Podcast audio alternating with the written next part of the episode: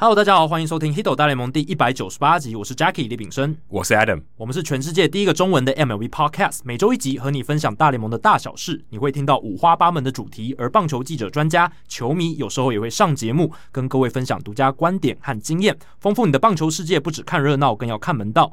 那我翻译的大联盟相关书籍《MVP 制造机》在二零二一年持续的呃在架上贩售啊，所以大家如果对这个相关主题有兴趣，或者你有朋友还没有购买的话，欢迎持续的支持。大家以行动继续支持未来出版社，才会有机会引进更多更好的大联盟相关著作。电子书的版本在各大电子书平台上面都买得到哦。可以买一本，然后包在红包里面，但你红包袋可能要超大，对，可能要买巨幅版本的红包袋，直直接一个红色的礼物袋把它包起来就好。可以。那同样再来宣传一下我们的订阅赞助计划，如果你是新的听众的话，也让大家知道说我们有个订阅赞助计划。二零二零年哦，已经是去年的事情哦。九月一号开始，我们做了一个这个订阅赞助计划。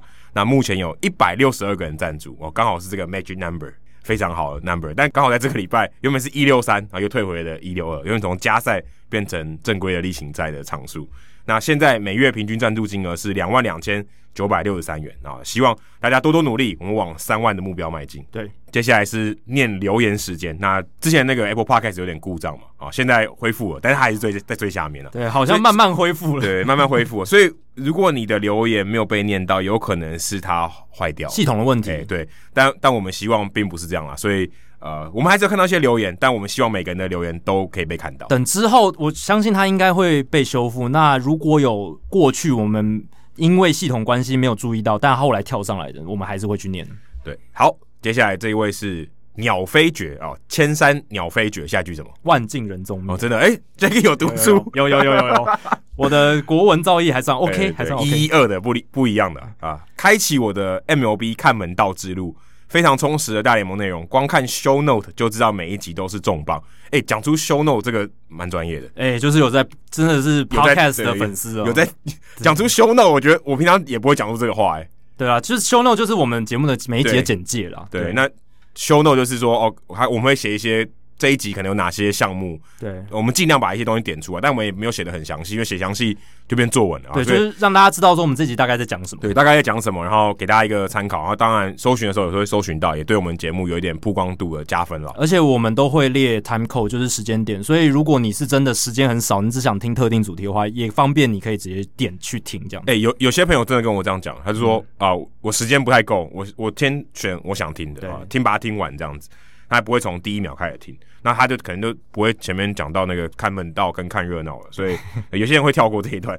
那他说，除了大联盟的介绍与科普之外，最难能可贵是 Hito 大联盟积极提供和跟大联盟相关台湾从业人员的讯息，因为我们这几集都是聊这些从业人员嘛，一些访问。让我们知道，原来有这么多台湾人正在大联盟的相关的工作努力中。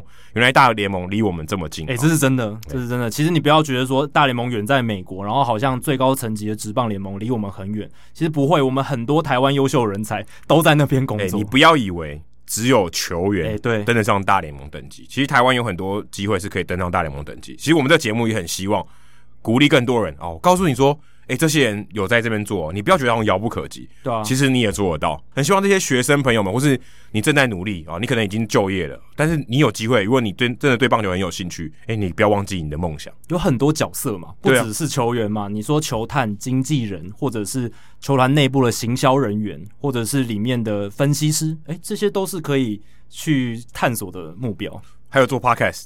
当然 也是吧，当然也是。欸、拜托来第二个大联盟 Podcast 吧，对吧、啊？现在 YouTuber 很多了嘛，大联盟的 YouTuber 有一些了。那 Podcast 目前专门做大联盟的，还是只有 Hito 大联盟。对，什么时候会有第二个？呃，我们就期待继续看下去。我们希望有第二个嘛，对不对？嗯、不然这个比赛怎么玩得下去？对啊，我们要有一些竞争者了。只有一个球队要怎么打，对不对？对，要有竞争才有变得更好。他说是休赛季维持热度的好节目。你看，我们其实休赛季反而题目更多元了，呃，更精彩，更多访问，更不可预期，对不对，对？你你很难预期到我们下一集要讲真的。带给大家更多惊喜，因为你如果今天有发生时事，哦，你想说哦，他 Hito 大联盟哦，下一集要介绍什么？啊、你会有一个可预期性，即便可能没聊，但是你大概会知道哦，十之八九他们大概会聊一下这个。对啊，而且跟大家预告一下，让大家期待一下，我们第两百集快到了。那我们前一次的百集里程碑已经做了一个非常大胆的尝试，嗯、一个呃 live podcast 的节目形式。那第两百集会有什么惊喜？哦，但第两百集因为疫情的关系，可以宣告不会有 live，对，不会有 live podcast，但是我们会有。非常特别的节目内容，大家可以期待一下。那他说 MVP 制造机现在是每天睡前的放松读物，不知道你是放在眼前还是放在耳朵上？是让你睡着的读物，对，是靠着睡还是看着睡？哦，不知道不知道哪一个 都可以啊，都可以。然后他给我们三个 emoji 的 thumb up，就是赞赞赞啊。另外想请问两位啊，偷渡这个听众信箱的问题啊。另外想请问两位，是不是能聊聊这几天教师队的交易操作？因为其实我们之前没有聊嘛。那教师队最近几天啊，换来的 Blake Snell 也把达比修友也交易来，哇，突然好像变组一个明星队啊，就是原本阵容已经很坚强了，现在又来两个更厉害的。对啊，其实我们上一集录音的时候，这这些交易都还没发生啦。就是在我们录完之后，大概隔天，就圣诞节之后吧，是当天呢。我们录完的那个下午就发生 Blake Snell 的交易了，然后隔天就达比修，对对对对，就是礼拜二达比修的交易就出现，所以我们那时候是也没有机会可以聊了。事情发生的很快，那教师队就是在这个礼拜哦做了大刀阔斧的补强，两笔大交易，还有签下金合成。那当然，这个鸟飞局他也想问说，关于教士队为什么农场这么好这件事，还好不是教士队农场鸟飞绝。哎、欸，不是，他们农场还是有一些鸟，对他们还是虽然鸟鸟飞走了一些，但还是留住蛮多的，没有绝啦，有有鸟飞走哎，对，对对，还有一些在他们的鸟笼里面哦、喔。那其实大家回想，其实过去这半年来，教士队其实在交易大线的时候就已经很忙了嘛。他们已经交易来就是 Mike Clevinger、Trevor Rosen 到 Mitch Moreland 在交易大线的时候，所以。他们等于是延续他们在交易大仙那时候的非常积极的动作。对，我看有一篇报道，Athletic 上面写说，他们把这个休赛季当做交易大仙在操作。哎、欸，真的，他们把圣诞节那天当做交易大仙。他们在二十四小时内做了这么多事，而且其实很不合理。大家要知道，美国人是过圣诞节的，对啊，就像你过年，你店你是不去上班的。你在农历年节，你会拼命的工作吗？所以这是很怪。当然，这个交易市场是可以进行，只是说没有人去做。对，通常都是最冷清的时候。对，当然要大家要知道，他当然不可能当天才做决定嘛，对不对？他一定是前面事前作业很多。可是你你会发现，他休赛季还是很忙，他是把自己真的当做在球季中在操作。对啊，你说他们在交易大线的时候动了二十六个，就是那六笔交易有二十六个球员来来去去，来来去去。那这一次看下去，也有超过十位球员来来去去嘛。除了像 Blake Snell，Blake Snell 这笔交易，他。教师队吃下他剩下三年三千九百万美金的合约，所以他们送出去的东西其实当然是有光芒想要的，但是也没有到他们最 top 的前十没有他们的 top ten 没有。有啦，Luis Patino 是，但是还有、哦、还有 Cole Wilcox，但并不是说呃前五顺像什么 CJ Abrams 哦对。还有那个 Mackenzie Gore，Mackenzie Gore 他们第一名，他们第一名，所以没有动到这几个。然后呢，教室获得了 Blake Snell。那光芒这边其实这一个交易案就是一个很光芒的交易案，就跟当年他们交易掉的 David Price，还有交易掉 Chris Archer，其实是很类似的。他们把这些王牌送走，就是他们虽然把王牌交易走，就是已经变贵的王牌交易走，可是他们还是换回来，接下来几年马上就可以成为王牌的投手。对，就是。也可以说半成品嘛，对，很快就可以上去的。像 Luis Patino 就是基本上就是 Blake Snell 接班人，目前他们的定位是这样。那他也有这样子的潜力，虽然他去年了，二零二零年上大联盟短暂的表现并不是太好，就控球就是一个速球派投手，控球不太 OK 这样。控球还不太 OK，他如果速球派控球又好，他就不是新秀了，对，这是王牌投手，已经在投了这样。对，但他 Stuff 毫无疑问，哦，球威非常强，变化球这边就一百迈了，对啊，他原本是教室农场的第三大新秀。那 Cole Wilcox 是第七名的新秀，也是不错的右投手。他去年才选进，二零二零年才选的，所以他其实基本上还没有什么出赛的经验，在职业棒坛里面可以说是还没有开箱，真的还没有开箱。但是球探的评价还不错哦，所以知道第七名。等于好像有点像光芒队直接多一个选秀顺位，哎、欸，真的，因为现在还没出赛嘛，对不对？对，就是还没有出赛，对，没有出赛记录了，可能只能从哎、欸，好像教师队也没有分享他们在这个预备球员训练基地这些小联盟球员的训练状况，不晓得他们他们分享多少，他们没有参与那个分享的。机机制，所以对他的了解可能是少的。然后还有 Francisco Mejia、Blake Hunt，当然 Mejia 他以前是大物新秀，但现在状况有点不明朗了，因为他的打击表现一直没打出来。哎、欸，他以前是大物哎、欸，对啊，因为他打击能力非常出色嘛，在小联盟。他是跟谁一起过来的？我有点忘记，但是应该是 Brad Hand，对，应该是 Brad Hand 对过过去印第安人，然后他过来这个教师队这边。可是他在教师队这边就是打的不好嘛，打击的强项没有发挥出来。嗯而且他防守端其实一表现一直都不好，他就是攻击型捕手啊，总是有优点的啦，有点像以前 Victor Martinez 那种感觉啊、哦。对，但他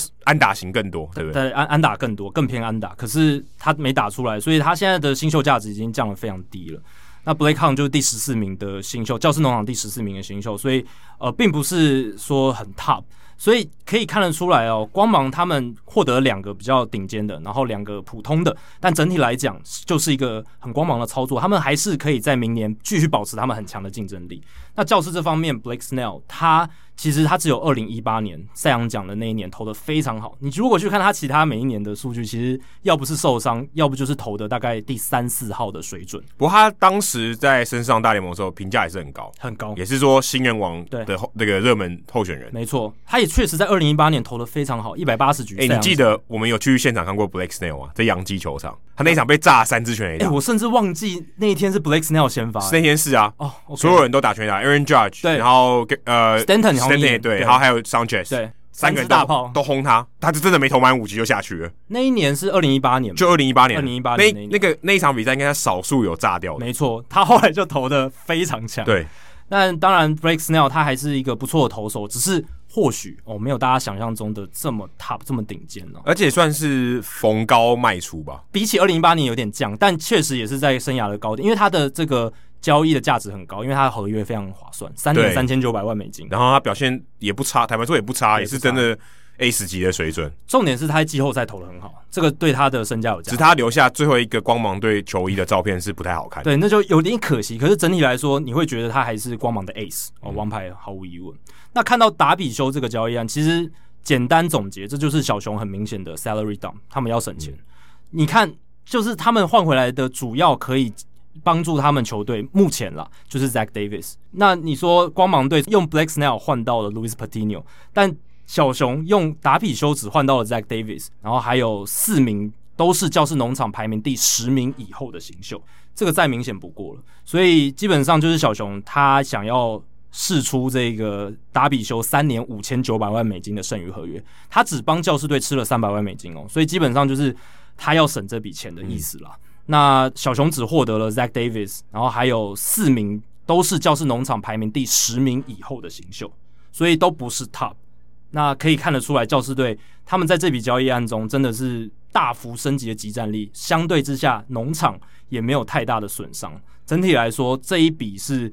各取所需，但是对小熊球迷来讲，绝对是一个很大的伤害。还把这个 Caratini 他的御用捕手也也一起送过去，没错，哦、就是算买一送一啊，打包一起送。对对对，因为达比修用 Caratini 用的很顺手嘛，配合的也不错，这样就会让小熊球迷觉得有点不甘了。因为小熊其实去年还是分区冠军，然后今年在国联中国联中区其实算是大联盟现在最弱的一个分区之一哦。哎，对，像红人哦，像呃酿酒人，其实竞争力都不应该说他们也蛮齐的，但是。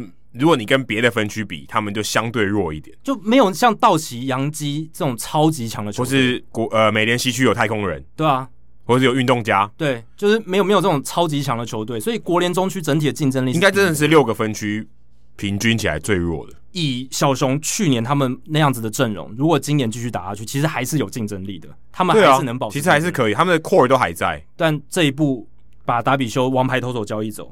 显然就是为了省钱，老板要省钱了。所以 Chris Brown 搞不好已经在卖房子了。哦，有可能哦，可能已经在洽谈说大概要交易到哪个地方了，也说不定，对吧？所以这种重整的方案，当然对小熊来讲，他们是为长期布局嘛。新的这个棒球事务总裁 Jay Hoyer 上任嘛，反正二零一六年拿过冠军了，对啊，对我为了下一次，老板可能会觉得说，哎、欸，我们已经拿过冠军了，我们现在现在先不要花那么多钱哦，会有这样的想法。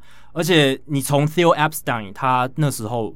要离队，其实就可以看出一点端倪，说小熊队接下来的走向会就有点像是他建立自己的朝代吧，对不对？对，嗯，让我来做做看啊、哦，我可以做到，我可以炒出什么样的菜？那我觉得不太适合我的这个，就可能大比球太贵了，我想要做一些其他的调度，那我就把它请走。对，改朝换代，换一个新的舰队的一个阵容，这样子。嗯、那再回来教师队这边，刚刚鸟飞就有问到嘛，他们农场为什么那么好？你看这一次两笔大型的交易案结束之后。他们送出了七名新秀当中，只有两名是他们的前十大，就是我刚刚讲的 Patino 还有 Wilcox，而且甚至 Wilcox 根本还没养，还没开箱。有很多前十大的新秀可能隔一年就变成可能掉到百名以外，或者是掉到他们这一队农场的三十名之外。对啊，现在他们这些新秀基本上都是首轮或是前三轮，嗯，所以很多时候他还是这个评价啊，我们说 Pipeline 上面的这个 MLB.com 上面的评价。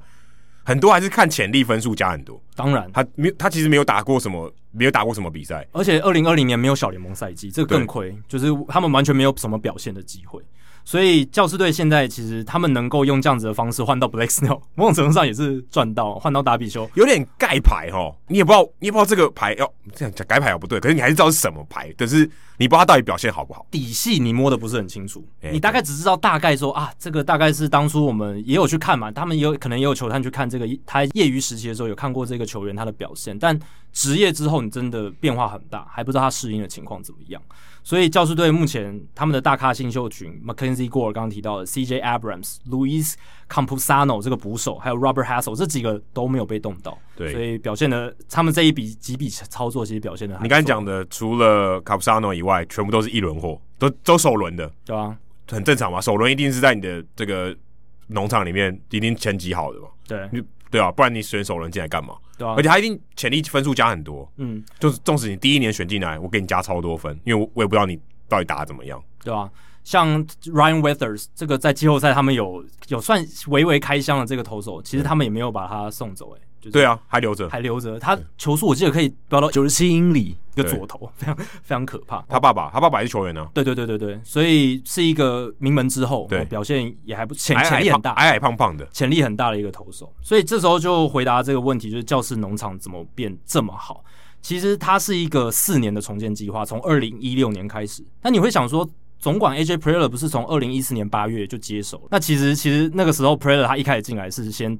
补强嘛，结果二零一五年大失败，他们换来 Matt Kemp、Justin Upton、Craig Kimbrel、Derek Norris，然后签来 Will Myers，结果这些基本上大部分都失败，然后二零一五年只打下七十七胜，然后就拆掉了，对，像马林鱼那种做法，全部都 fire sale，就是全部都全部都卖掉了。对，而且他们那时候就是他们在组建二零一五年这一支队伍的时候，他们牺牲的代价是 Yasmani Grandal、Trea Turner、Max Fried 这些新秀，所以那时候真的是教师大家都觉得啊。AJ Player 已经乱搞没救了，对，他已经失去了当年他在游击兵队担任这个国际业余部门的这个魔法了。因为那时候游击兵很成功嘛，但是换一支球队，他变成总管好像没那么厉害搞。搞不好其实这才是事实，就只是运气而已，有可能，这个有可能哦，就就只是运气而已。对，那他当年也做了大幅度的操作，结果是失败收场。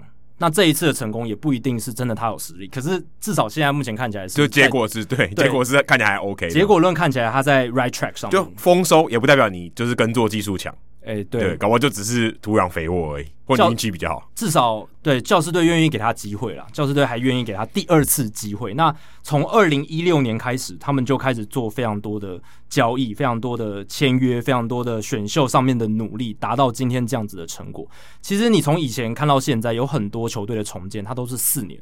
像太空人，他们从二零一一年开始，二零一五年打进季后赛。哎，对，小熊队二零一二年战绩最差，结果也是 Epstein 那段那年来的 Epstein 那时候，然后二零一六年小熊队拿下世界大赛冠军，然后勇士队、运动家队其实他们二零一四年都战绩跌到谷底，然后二零一八年他们也重返季后赛，所以其实四年好像是一支球队从零。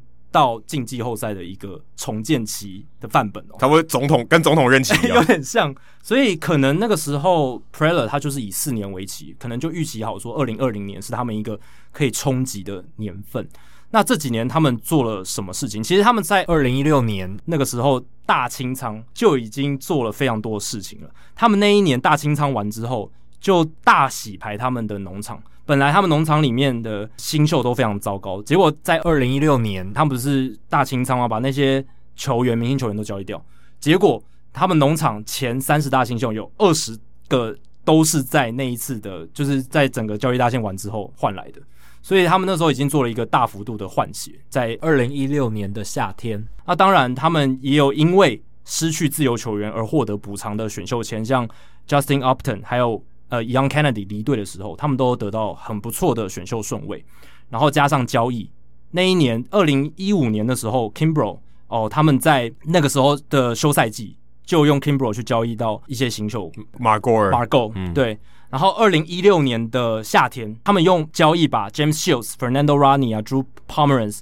然后 Matt Kemp、Andrew Cashner、B.J. Upton、呃 Melvin Upton Jr. 全部送走，所以换来我刚刚讲的那些这么多的新秀。哎、欸，可是说真的，你看现在他们在场上这些人哦，就是这些主力球员，基本上都是自由球员签来或是交易来的。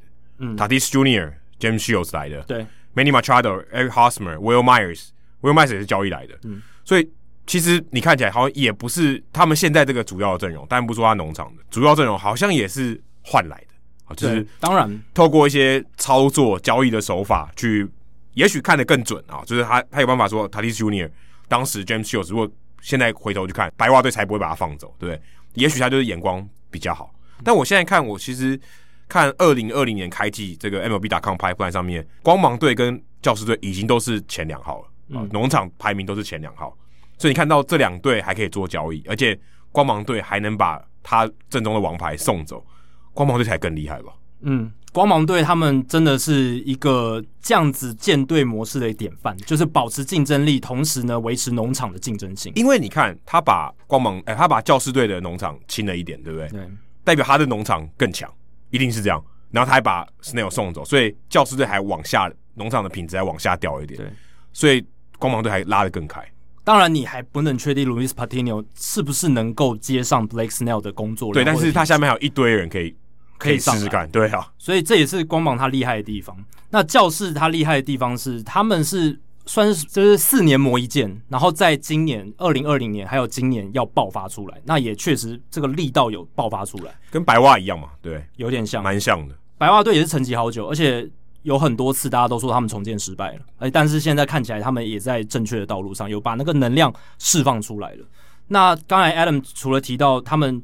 教士队除了自由球员签约是他们的一个关键现在的建军，我觉得以现在的建军，对，就是先发这些球员。当然，现在这就是他们在交易大线做了交易，还有。在这个年前做了这么大的动作，其实也是跟他们累积了很多的小联盟新秀有关系。这个农场的培植是他们过去几年来透过交易累积的成果。还有一个大家可能忘记的是国际球员的签约，嗯，因为 AJ Preller 他以前在游骑兵的时候，他就是以国际业余球员签约为强项，所以游骑兵的时候有什么 Elvis Andrews 哦，或者是一些其他的球员，其实都是因为他们的国际。签约很强 Nomar Mazara，Nomar Mazara，还有达比修，嗯、某种程度上也是 AJ Preller 他努力的成果。突然这样讲起来，好像有点道理哦。他把达比修换来，他回来了，对，他回到 AJ Preller 的怀抱了。这样讲有点怪怪，但 对，但的确是，对，我觉得这这些总管都有这样啊，就是有点像初恋的感觉。真的，就是他们这个球员当初是我我看中的，以前熟悉的球员，对啊，像 Anthony Rizzo，他也是对，本来最早我想到的名字一样，对，就是 Jay Hoyer 那那个年代，然后后来他到这个小熊队，也是因为他们以前 Theo Epstein 跟 Jay Hoyer 对他很熟悉，他从教师把他签过去，没错。那国际业余球员签约上面，教师队像 Adrian Morejon 这个左投很有潜力的左投，也是那个时候他们签下来。还有 Gabriel Arias 这个游击手，原本是他们农场的大物之一，后来被当作在去年交易大限交易 Mike Clevenger 的筹码。所以也是因为有 Arias 这样子好的新秀啊，那教士队才能在去年的交易大限前做到这个 Mike Clevenger 的操作，换来 Mike Clevenger。那现在 Arias 也去了这个印第安人的农场里面。在这样的情况下，他们透过哦选秀国际就业球员球员交易以后。厚植了农场，搭配上自由球员的签约，Will Myers 刚才提到的 Manny Machado、Eric Hosmer。虽然这三笔的自由球员签约，当时大家都觉得签的有点亏，蛮蛮冤大头的，尤其 Hosmer。Myers 其实某种程度上，但他 Myers 后来打的还 OK，有打出来一点，可是他的防守价值你会觉得没有到那么高，嗯、因为 Myers 是签六年八千三百万，Eric Hosmer 更夸张，八年一亿四千四百万。对啊。对啊，然后 Machado 不用讲，Machado 他的实力是在那边没错，但十年三亿，你会讲说你前面已经有那两张了，你还能负荷得了吗？对，所以当时大家会这样想。可是目前看起来，他们都在正确的道路上面。我我我觉得这还是有点运气，因为都没受伤，对对不对？这些人都很健康，或者是说。他们之后会受伤，但是至少他们在现在这个时刻都 保持着实力。死亡，这我们现在讲死亡笔记本嘛？被我们讲到之后都受伤之类，但不一定啊。现在看起来是目前都还正常。他们这几位球员目前这几年的身体状况，我觉得都维持的还不错。所以教士队能够达到现在的农场的成绩是其来有自，而且。就我刚刚讲的，他们这几笔交易做完之后，他们农场我觉得还是有大联盟前十名的水准。现在最新的农场排名还没有出来，因为现在这些写手都还在写，就是二零二一年最新的版本还在算，还在算，但我们还不知道，因为还后续还有交易会发生嘛，你还不知道这些球员流动最后的状况是什么。但我觉得他们应该还是有前十名的水准，因为他们 Mackenzie Gore、CJ Abrams，我们刚刚讲那几位都还留在他们的农场体系里面，所以当然。教士队的农场不会再像光芒那么强了，光芒又再更强一点。对啊，我等于资助第二名，资助第一名多一点，对，第二名就掉下去。但还好，他们至少是不同联盟哦，交手的次数不会太多，然后搞不好就在世界大赛交手。对，世界大赛交手，但至少教士队目前的阵容看起来，先发投手是还有加上他们野手阵容，我觉得是。足以跟道奇队相提并论。对啊，哎、欸，其实这样我觉得比赛变难看呢。国联西区就两个人在争，其他三队不用看了，其他三队基本上一定是被压着打了。我觉得，对，响尾蛇、巨人、洛基，基本上他们接下来两两三年可能都要被压着打。我我觉得没什么机会。对，就感觉在那边有点衰哈。嗯，就刚好遇到，但也但也好事，就是可以省钱。反正我输。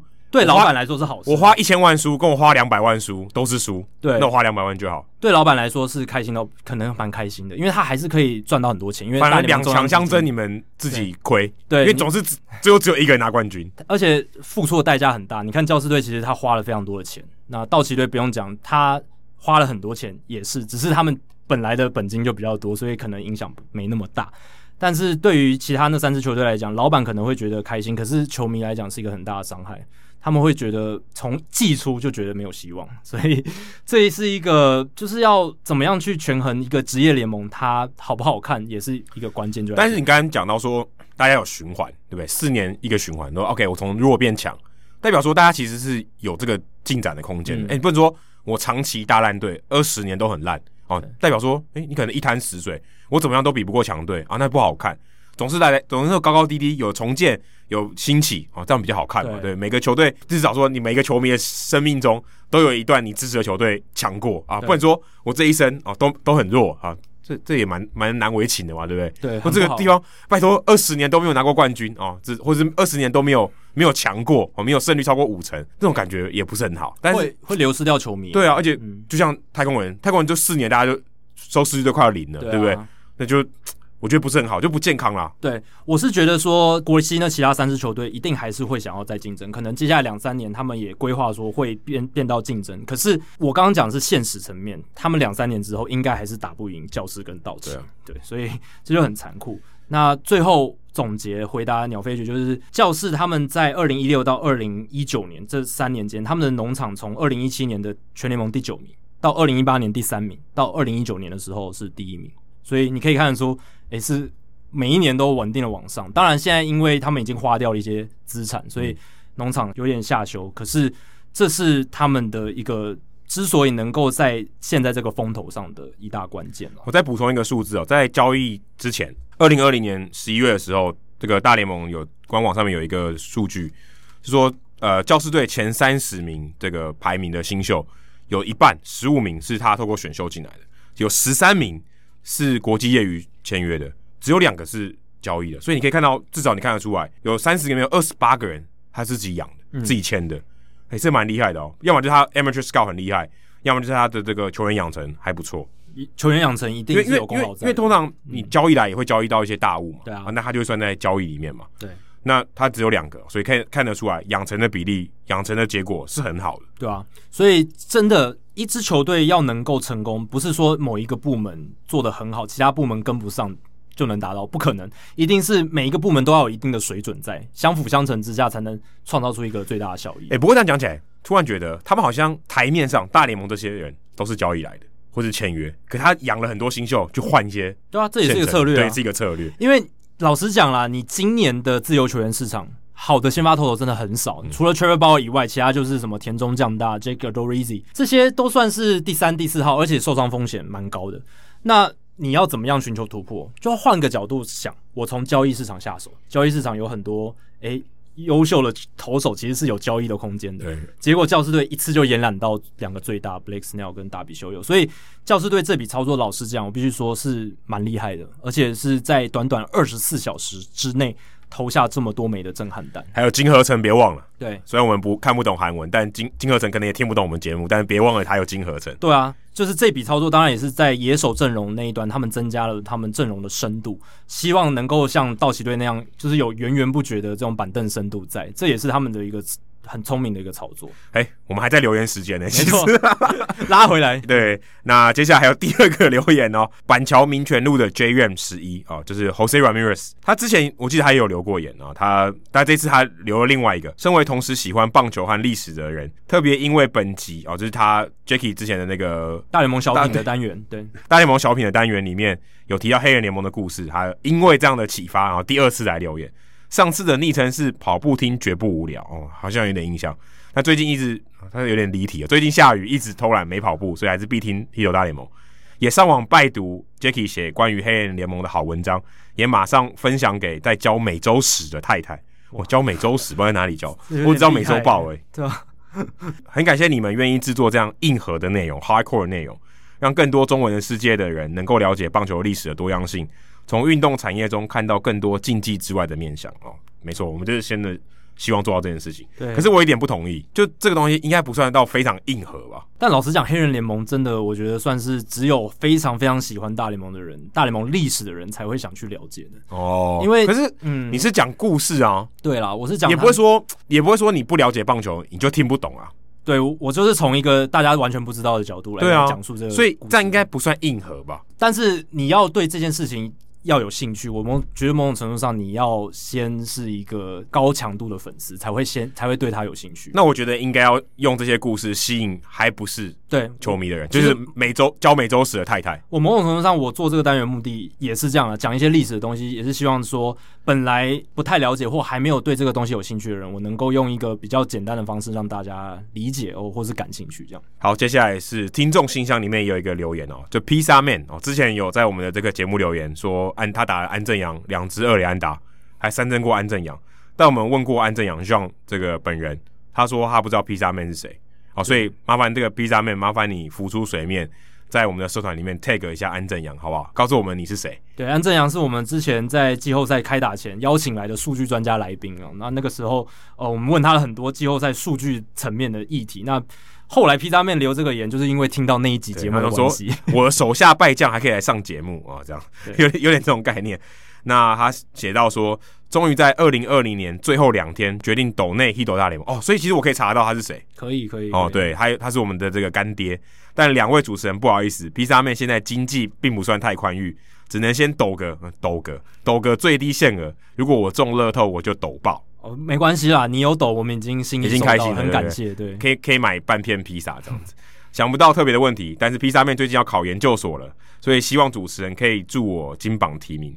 抱歉，把 Hito 大联盟搞得像实况台一样，我可以把这个需求转给台南 Josh，好吧？其实如果你有对实实况台有需求，你可以直接在我们社团留言哦。对啊，这社团大家就可以及时的回应。我可以如果帮你集气，集到五百个赞，你就考得上研究所啊！啊，研究所他说想要做棒球教育相关的研究，希望教授赏脸。上次被 gank 一整个怒，目标是做研究能做到被 Hito 大联盟访问哦，非常也不能说远大的目标，但我觉得。好像有点渺小，但我觉得披萨面他打字他写的内容非常有画面，就你可以完全感受到他这个人讲话的方式跟他的语气。对，因为他写说：“好啦，开玩笑的，我的专业跟野球台牡蛎比较相关，工作还跟足球印象派结合哦，所以他跟足球印象派的主持人也也也认识哦，离、嗯、MLB 超远，而且还一次置入两个有台节目优质啊，真的很厉害。对，感谢主持人。”读完这篇莫名其妙的留言，下次我会好好想问题的。祝两位新年快乐！好，我们也祝你新年快乐啦！哦，对，希望 Pizza Man 接下来在研究上面，呃，可以非常顺利。好，接下来是冷知识单元哦。那这一集的冷知识，想说跟教士队交易案有关系的球员来问一下。那我在读这些交易案，就是尤其是达比修这个交易案的时候，我就看到一个也不算是 fun fact 啊，就是一个数据上面的资讯，就是达比修有他生涯的 K 九值在大联盟哦。是十一点一哦，平均每九局可以 K 掉十一点一个人，是大联盟史上所有累积至少一千局的投手当中最高的。可以就是换句话说，是先发投手最高的。对，先发，因为大部分的后援投手都很难累积到生涯一千局，太很难很难，除非你投几乎不太可能。对，或者是以前那种比较早期的救火队那一种投两、哦。对，可是那个时候他们 K 九值肯定也不会那么高，绝对不可能那么高，啊、所以可能是一点一吧。你可以说达比修他就是大联盟先发投手史上 K 九值最高的投手，很了不起，一个最会应该这样讲，最会三振的先发投手，最会三振啊，对，对三振能力最强的投手这样。先发投手，先发投手。所以我想问的是，好，既然我们知道达比修是这样子的一个球员，大联盟史上先发投手史上哦，这个 K 九值最高、最会三振的那。前十名的榜单里面还有哪一些投手？我定的标准是讲出三个就 OK。所以有九个嘛？对，有九个。你讲出三个，我就我就觉得你有你够厉害了。Nolan Ryan，好，你猜 Nolan Ryan。Roger Clemens。Roger Clemens。Pedro Martinez。Pedro Martinez。Warren Spahn。哎，你讲四个嘞？Warren Spahn。对啊，我不是有可以讲九个吗？哦，你可以讲九个，讲中三个就好。好，你再讲，你再讲。还还有谁？想不出来。你现在讲四，好，四个也也算猜测嘛。对，是有可能会打中三个。我觉得一定是这近四十年来的人啊。四十来年以前的应该不太有机会了。对，你去合理推算，就是因为我们现在讲的是频率，不是说你三振多少人，啊、所以跟你投的长没有关系，长没关系。当然你还是要至少一千局，对一千，但一千局的投手你应该都叫得出名字了啦。基本上应该都一千局至少要投八年以上吧，差不多吧，至少要八年吧。当然还是有很多杂鱼类的投手，但那不可能 K 九值那么高。对啊，如果 K 九值那么高，又能投到一千局，大家应该都会听过你。肯定是明星球员啊，这个基本上完全不用疑问了。所以这一个题目，我觉得是可能冷知识单元史上的大家猜中率可能最高的一题哦。大家可以想想看，因为我刚才应该就已经命中三个了。有可能哦，但是因为都是近四十年或者近二十年的投手，所以大家应该会比较熟悉一点。大家可以想一下，我们等一下呃聊完我们的组织之后呢，就会来跟大家揭晓。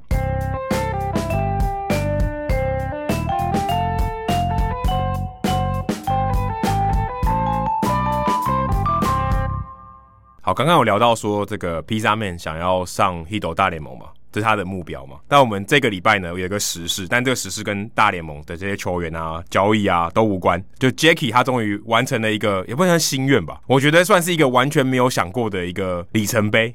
对，其实是上上礼拜，就是圣诞节、哦、上上对上上礼拜，圣诞节那个礼拜。哦，那但是那一集我们没有聊到、这个，没有聊到，对，就是他上这个他最喜欢的节目《Effectively Wild》这个节目，而且这个节目呢是当初我跟 Jackie 结缘来录《Hito 大联盟》的 Podcast 的。一个非常重要的一个媒介啊，可以这可以这样讲吗？他扮演一个关键角色、欸。因为当时我就是在我的这个 Facebook 上留言说，哎、欸，听 Podcast 蛮能杀时间的。我觉得一个非常无脑的一篇文。然后那那天我在听 Podcast 等人这样子，然后 Jacky 在下面回说，哎、欸，我也很喜欢听 Podcast。然后他就留了 Effectively Wild 的这个 EW 的这个连接。对，我留了四个节目吧，然后其中 EW 是其中一个。对，其中一个。然后，所以那个时候我就心里有埋下这个种子。后来我去上广播节目以后，觉得哎，讲两个小时的话，哦，还还可以啦，不会很不会很难。而且跟同号分享这些资讯或者是聊天讨论，其实蛮快乐的一件事情。然后就因为这样，然后后来我又就之前就遇到 Jackie 了。那当时我们没有很熟，后来我们就觉得哎，可以来做节目啊，就因为这样。然后就开始了，就 Hito 大联盟就开始，就一直到对，一直三年多了。所以 EW 在这个催生 Hito 大联盟的过程中，扮演一个非常关键的角色。而且 EW 也跟催生中文版的 MVP 制造机有很大的关系。对，因为 Jackie 是这个 Ben Limber 主持人的大粉丝。对，EW 他的最主要的主持人就是 Ben Limber，基本上他应该没有错过任何一集。他们现在已经做了一千六百多集。非常夸张，所以是我们的八倍有余。对，我先介绍一下这个节目好了，它是从二零一二年开播的。那一开始它其实是每日更，周一到周五哦，所以它才累积这么快，所以才会累积。因为我想说，它最近大概一个礼拜两更吧，三集，一个礼拜三集，哦，三集，对，一个礼拜三集。你看就就知道 Jackie 比我忠实。对，他们是从二零一六年七月改成一周三更这样，所以一开始是一周五更变成三更。那一开始其实一集都短短的，大概半小时，跟我们节目的轨迹也蛮像。我们一开始也录的蛮短的，这就我觉得这就是自然现象。真的，对，就是自然现象。那他们后来改成一周三更，每集的长度也变长，现在大概是一集大概一小时到一小时半的长度。所以我们一周跟它的量也没有差很多，时间上。对，如果算起来，当然它还是比我们总量还是多一点。欸、对，但其实没有差太多。那它这个节目本来是 Baseball Prospectus 棒球指南这一个网站他们旗下的 Podcast，后来它才变成了 FanGraphs 这个现在大家都知道的美数据网站的节目这样子。那他初代跟 Ben Limber 一起共同主持的是 Sam Miller，他这几年这这三年来都在 ESPN 写棒球的文章，都写一些非常怪的文章，非常猎奇的主题。对，嗯，猎奇这个字比较精准，怪不太精准，但就真的很 很奇特啦，很 quirky 啊，对，对啊。像他问问问一些很奇怪，他就说现在大家看比赛都在看什么？他会说，我最近都在看这个捕手的，他比什么暗号？呃，对，哦，他就写一篇文章说他看了好几场比赛，都在看捕手暗号，在看什么？就是会写这种东西，很特别，很怪的，我觉得很怪的一个人。对，但他最近被 ESPN 资遣了，有点可惜，所以他现在目前也是退出了这个。Effectively Wild 的主持人暂时啊，还不知道他什么时候会回来。但之前这个节目呃有换过主持人，二零一七年一千集之后，他们换成了 FanGraphs 当时的写手 Jeff Sullivan 跟 Ben Limber 主持。我差不多是那个时候开始听的。对，我也是差不多二零一七年年初的时候开始听，就是开始每一集听了。那二零一九年三月的时候，Sullivan 也因为在 FanGraphs 写文章，然后做这个节目，做到被。光芒队聘去当分析师啊，欸、又又回到我们刚刚前面聊的主题啊，对啊，又跟光芒队结缘，真的。所以 Sullivan 这个也是从写手加 Podcast 主持人变成球团员工的一个案例啊，所以。这个在预言 Jacky 未来的路，不知道。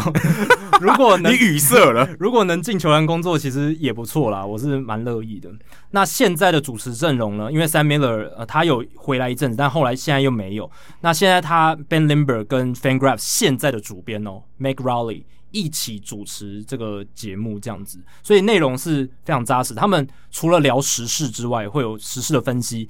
还会讨论听众信箱，其实我们听众信箱的灵感也是来自于他们，欸啊嗯、因为他们的听众会问一些非常猎也是猎奇的问题，或是一些跟棒球产业相关的问题，嗯、他们也会邀请棒球产业不只是球员，各式各样的人物来到他们的节目当中。其实 EW 很多东西我们也都是算致敬嘛，效法，真的是。他们有社团，然后也有像我们这些呃，你听到节目的内容，其实蛮多我们的取向跟他是很类似的，对。而且他们经营的社团，我觉得就是我们在经营棒球社群的一个模范。对，因为基本上他们那个社团已经经营到，就是不管你有任何棒球的相关问题，或是你想要寻求棒球相关的资源，你在上面问，一定有神人可以帮你解答。甚至说啊，你小时候签过一个球员，这个球员是谁？哦，我不知道谁，马上就有人告诉你，你签的名是谁签的。对，或者是你说。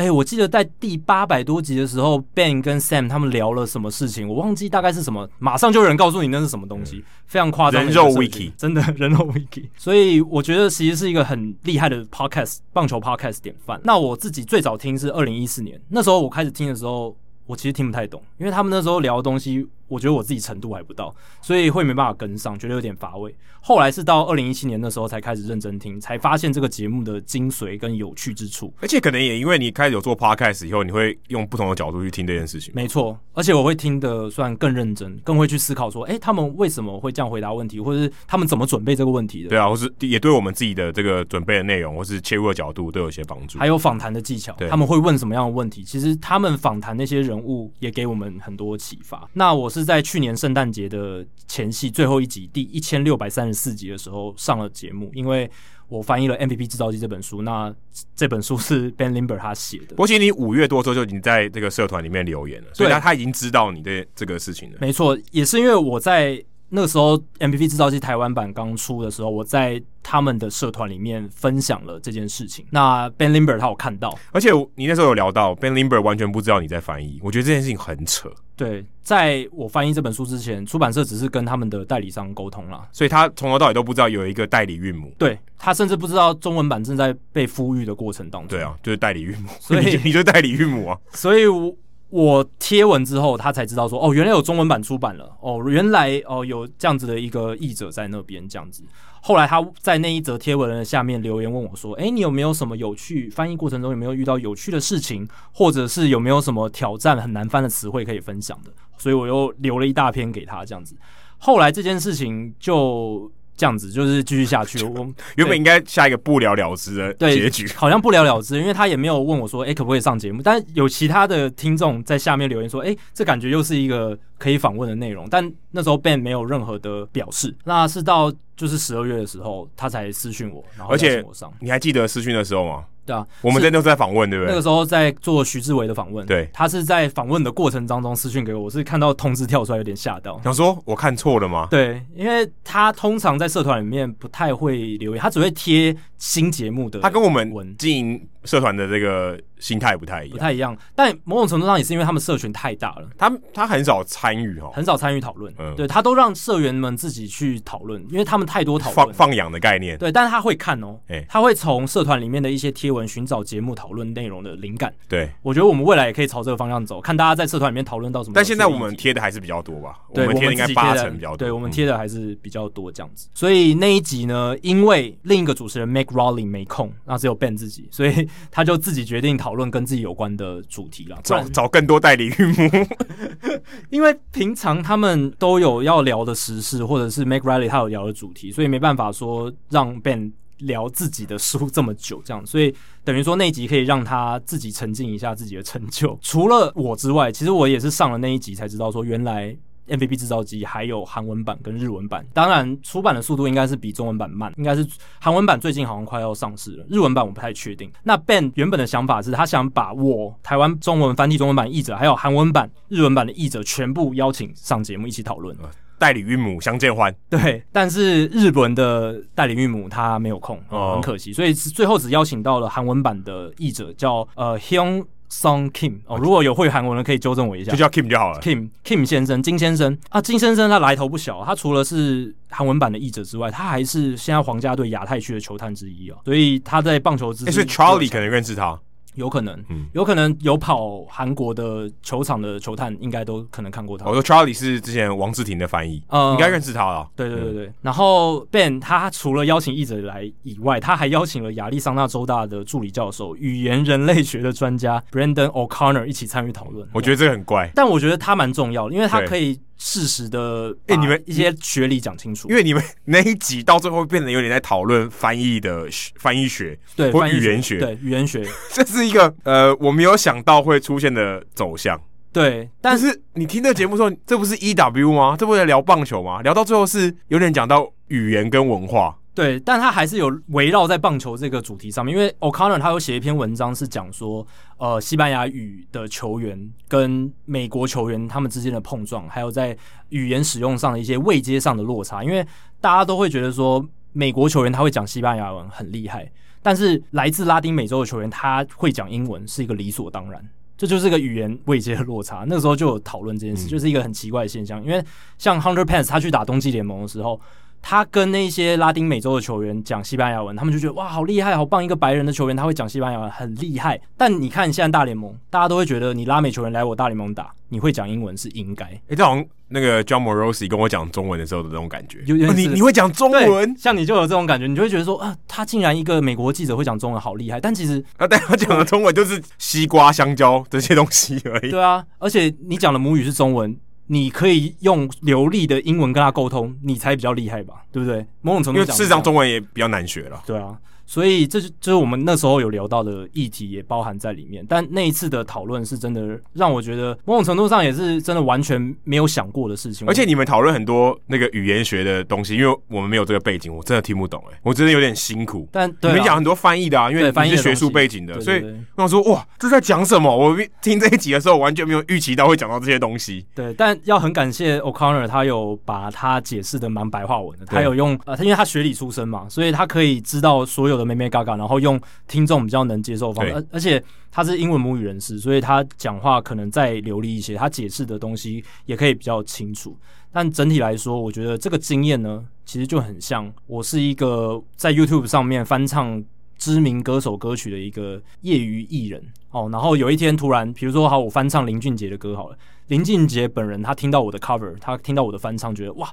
这个人翻唱的真不错，我邀请他来上我的节目来聊一下。不是什么上你的节目，是合唱。呃，对，合唱，你们就共组一首歌。对，林俊杰邀我一起去合唱一首歌，这样子。对啊，所以我觉得有点像这样子的感觉啦。因为 Ben Limber 他写了《MVP 制造机》这本书嘛，那他这本书不是我写，我是帮他翻译，我用中文的方式把它呈现出来，诠释，对，诠释出来。所以，因为你也不是，因为你也有花力气啊，你不是照翻啊，对。也就是某种程度上，就像翻唱，你还是要有一定的程度，你才能够把它诠释出来。而且可能唱的你自有你自己的风格，对不对？对，你有用心，你不是照着唱，对不对？对对对，某种程度上就是这样。而且我觉得很开心的是，Ben Limber 他也有买一本中文版的 MVP 制造机，他说他把我摆在架上，所以也是蛮欣慰的啊，就觉得说，哎，自己的努力被作者看到，而且他觉得还值得跟他聊聊，邀请上节目。然后这个节目又是我平常一直在听的节目，就是还蛮感动的。老实讲，哎、欸，这很难呢、欸。我觉得，甚至如果我是，我不晓得你是怎么想的，但如果我是你，我觉得这比中播中华职棒还更令人觉得欣慰。我觉得要做到这件事，门槛是更高的。对啊，对，是门槛是更高的，因为毕竟我在台湾经营棒球媒体。蛮长一段时间了嘛，但是你说要上一个美国的 podcast 节目，这个是我原本完全没有预期到我。跟你今年有上过英文的台湾 Take，哎、欸，对，台湾 Take 这个 podcast 我们也上过。对啊，这个我也是我们之前完全没有想过，我竟然可以上英文的 podcast。但是讨论的深度跟 EW 完全不能比，毕竟我参与 MVP 制造机这个 project 比较久了，也花了比较多心力。而而且甚至我觉得这都是全世界只有你能上，所以然后他找到你，然后肯定你。然后你去上，这是一个很棒的事情呢，就真的蛮感动。老实讲，这个经验我觉得应该会记一辈子，永远忘不掉。一定的哦。在二零二零年的尾声，一个很大的注脚，对，为我人生下一个很大的。而且说真的，你真的是没有预期到这件事情吧？完全没有想过啊！我以前在听 EW 的时候，我就想说，哇，这些人太厉害，他们这些棒球的讨论，其实我们后来做自己做 Podcast，我有很多的节目上面我学到的知识或精神，都是引用他们的。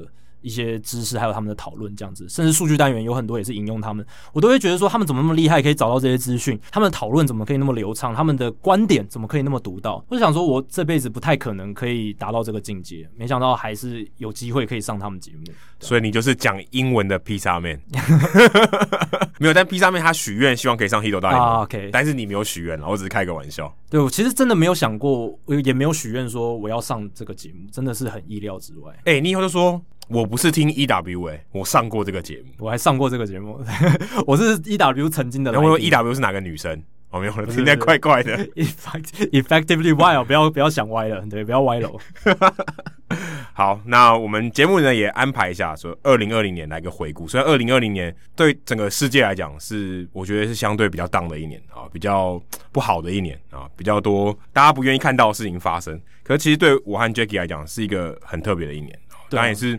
我们节目做了三年多，而且有蛮多事情也是因为节目呃后来衍生出去的，例如说像播英文转播啊、我相信多少跟我们做 podcast 有一些关系。那还有很多 MVP 制造机的翻译，这些很多事情都在这一年原本在预期之外的事情就发生了。对啊，呃，二零二零年这一年才刚结束嘛，我们现在二零二零年的第一集算是二零二零年的首发，那我们当然来回顾一下这一个非常动荡的一年，然后对我跟 Adam 来讲也是。非常多变化的一年。那先从我开始好了，我就是年初的时候当完兵嘛，我还记得一月二十二号那一天退伍。那那个时候其实已经接下了翻译 MVP 制造机的任务，所以接下来有接近两三个月的时间，我都在做这件事情，就是翻 MVP 制造机，然后还有。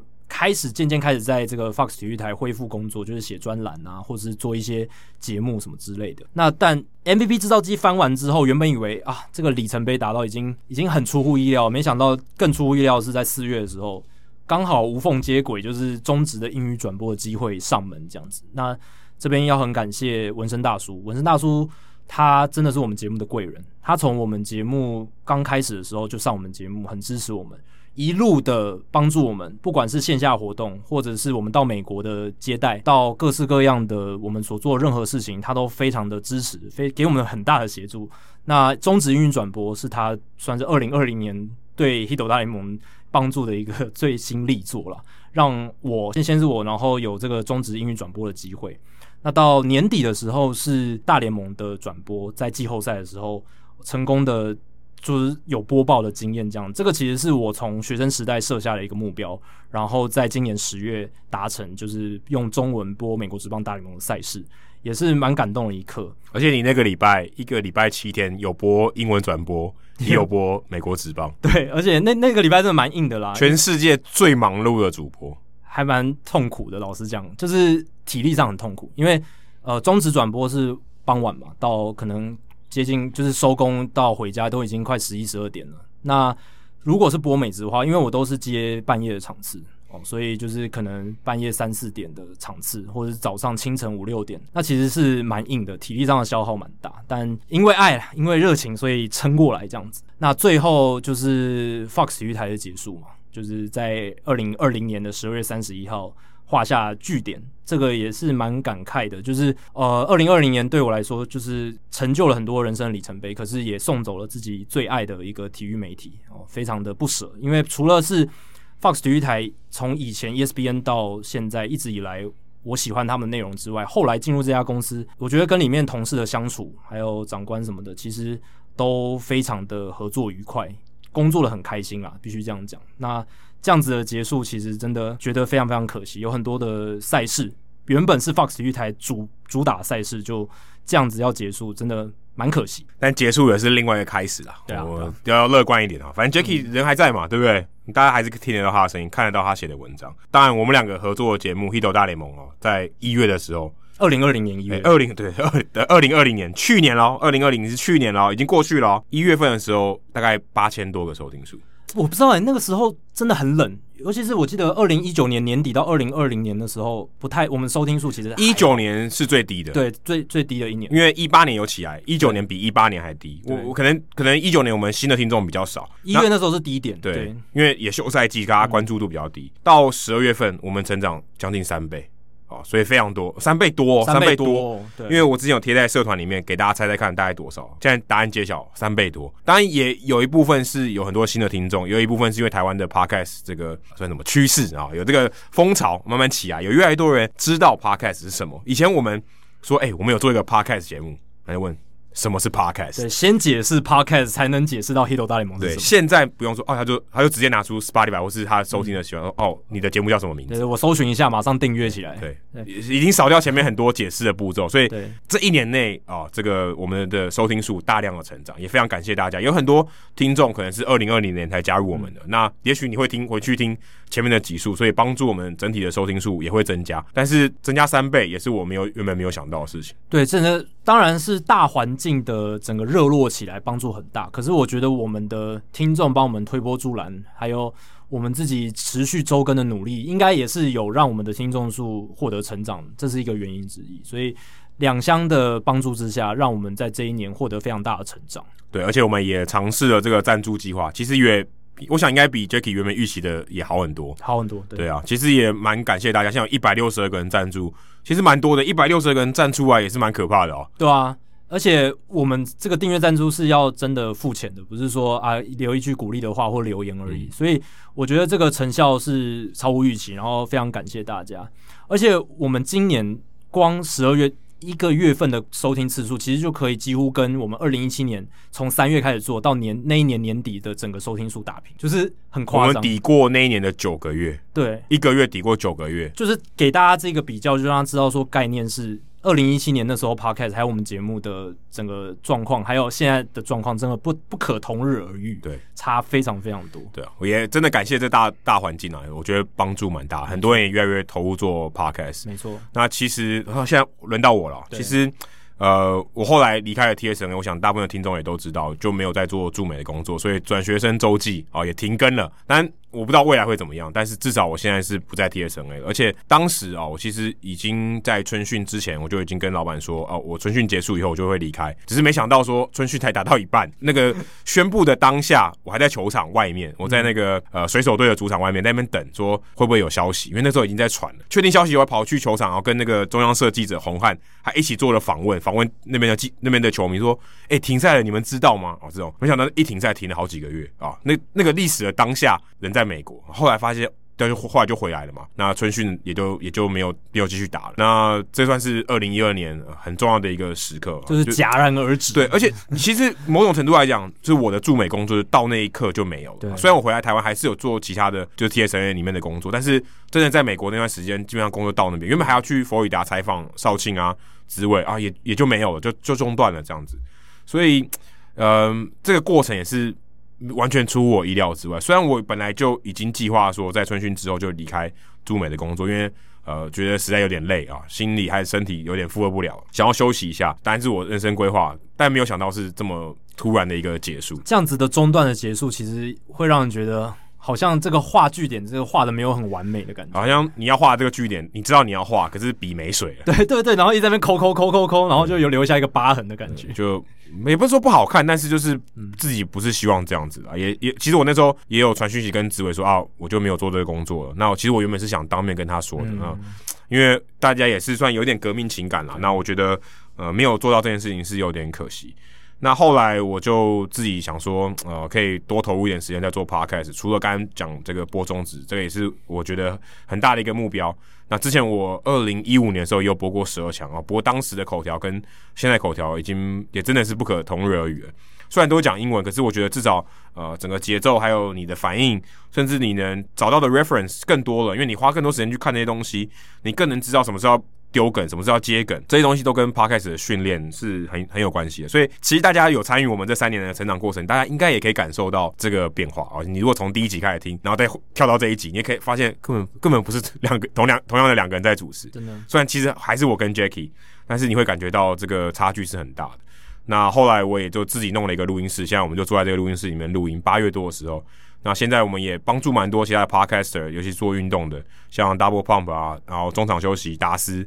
大叔野球五四三，然后野球台姆利，他们有时候采访的时候，在这个有访问的时候，也会来我们的录音室，也希望鼓励更多这个运动的 podcast，就像我们做这个赞助计划一样，也是一个呃，我们要先行吧，就示范给大家看，说，哎，这条路也许可以做做看，反正没人做嘛，我们先试试看嘛，也也不会怎么样。那如果我们做成功了，大家也许觉得这个方向不错，也可以帮助更多人。那说到帮助更多人，像我帮曾工还有梁舍梁工兵梁秘书长。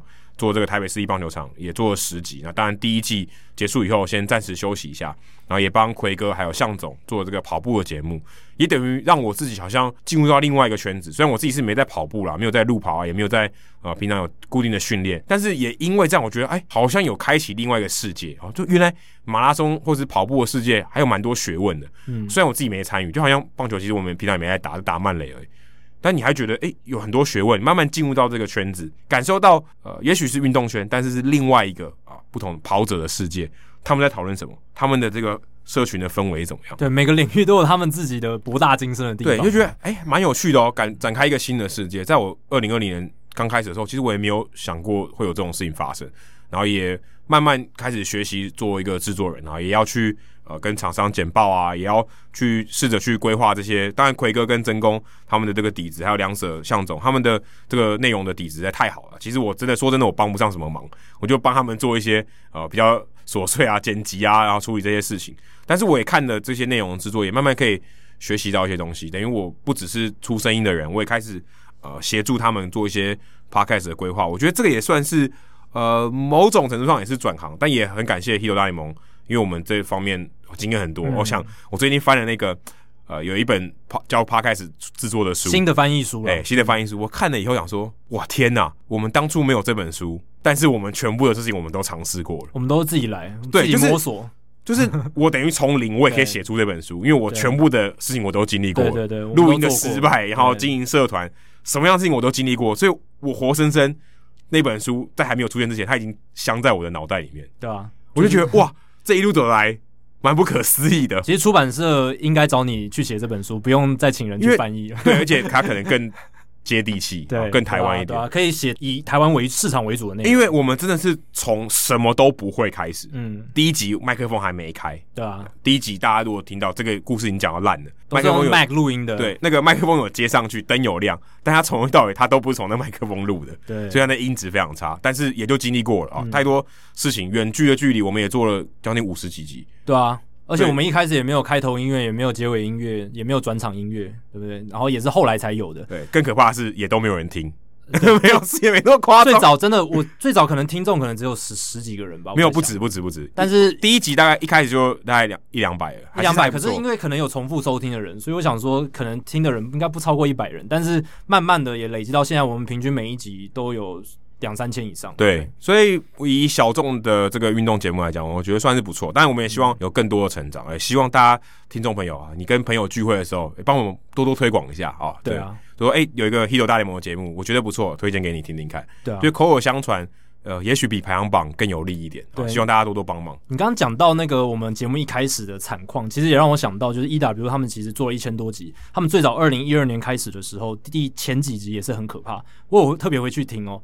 他们一开始档案还在、哦，还在，都在。他们一千多集全部都保留的非常好，你在 FanGraphs 网站上都找得到。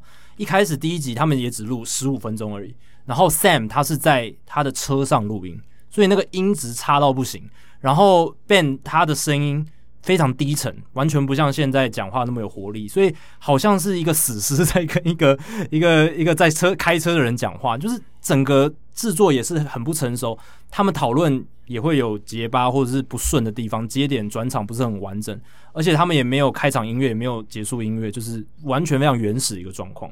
所以某种程度上也跟《Hit 大联盟》的成长史一样，就是慢慢。自己做中学，然后不断的进步，不断的思考，说怎么样节目可以做得更好，然后到现在的状态。对，这个也希望我们讲这个故事分享给大家，是告诉你，你不用害怕自己开始做一个啊，嗯、大家都是慢慢进步的嘛，我们也不是第一天就这样子了，对不对？啊、虽然我们现在还有很多进步的空间，一定有的，嗯、但是鼓励大家第一步一定要踏出去。哦，你如果真的有些东西想分享。我很鼓励大家可以去做这件事情，一定要做了。不管是开始写、开始讲、嗯、啊，都我觉得都可以做做看。那我们希望更多人投入这个产业，才会越来越好。那说到产业，今年我们也邀请了二十三位来宾，我算了一下，嗯，二十三位来宾也蛮多的，很多，比我想象中还，比我记忆中的还多。有没有比我们二零一八年那个时候巅峰期那么？我不晓得。对啊，但是但是其实今年今年是应该比较少。对，因为我记得我们节目有一段时间，可能前五十集那时候，几乎每一集都是来宾，对，对，很夸张，就是我们每一集都找新的来宾上节目，嗯。那时候也算是一个扩大这个听收听群的一个方式，因为我们想要借由 吃一点来宾的名气啊，帮我们把这个节目推出去。当然，我们现在比较多我们自己的讨论，然后还加上听众信箱，我觉得是目的都是。把这个节目弄得更多元、更内容更丰富。对，而且我们也希望说，帮助像小怀啊、华伦对这些哎刚刚开始做的人，那也许有机会帮他们做到一些业界的牵线，然后让更多人看到他们。这也是我们做节目的，我觉得是一个很大的使命。对我来讲，我觉得是很大的使命感。我希望帮助更多人。我们我常常开玩笑说，我们就是一个媒合平台啊。我们希望大家除了收听我们节目以外，大家多多交流啊，多多，也许有一些 idea，大家可以多多出来。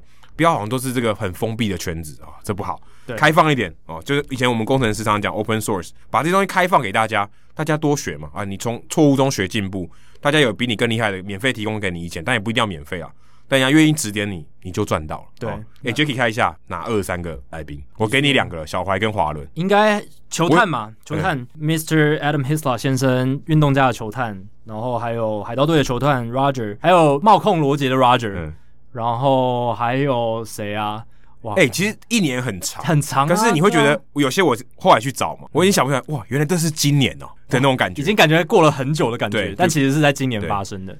还有谁？还有上一集的 Joe 嘛？Joe，对对对对。然后华伦阿达嘛，阿达也算另外。阿达也算。真功嘛？真功，真功也有嘛？有。纹身大叔也有。纹身大叔也有。纹身大叔有。之前讲那个 Mookie Betts 的交易，哦，交易案有特别邀请他用电话。所以还有另外两个是谁？还有另外两个，陈强跟田中大，跟田中大，那那一集有三个，好厉害了吧？三个都连线访问，还有小丰康，OK，小丰康，还有 J 啊，还有亨利，亨利，还有亨利跟 Bronson，对，还有达斯，达斯也有，波哥也有，波哥也有，然后 John 刚刚有提到的 John 安正阳，对，江教练，Win，还有 Bruce，Bruce 在中国的 Bruce 啊，那是今那是二零二零年的，对，哇，讲 Bauer 的，还有讲 Fantasy。